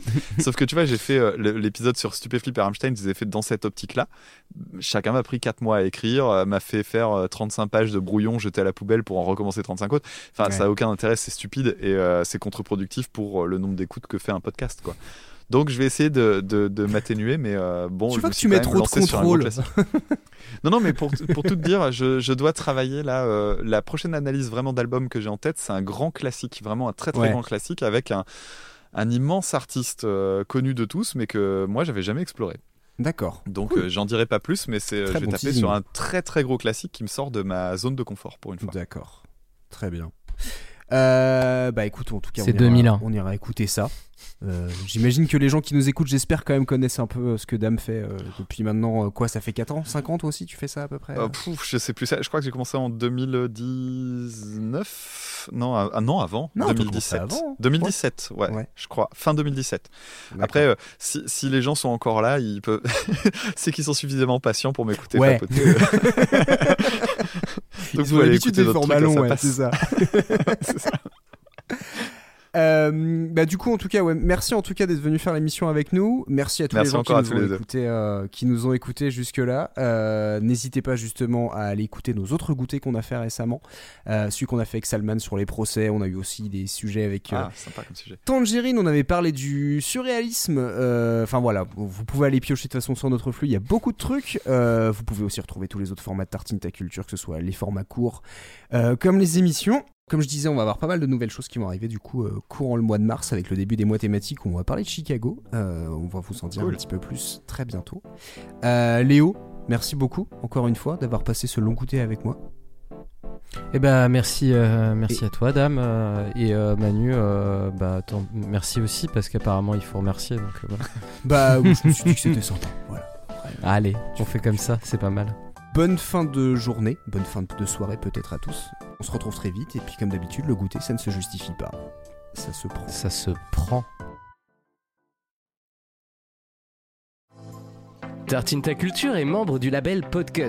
Podcut Mais qu'est-ce que c'est? Podcut est un label de podcast créé en 2018 produisant 25 podcasts et 25 propose- podcasts? Incroyable! Oui, 25 Ah mais c'est génial! Mais c'est super! Trop bien! Waouh! Non. Incroyable Incroyable! Incroyable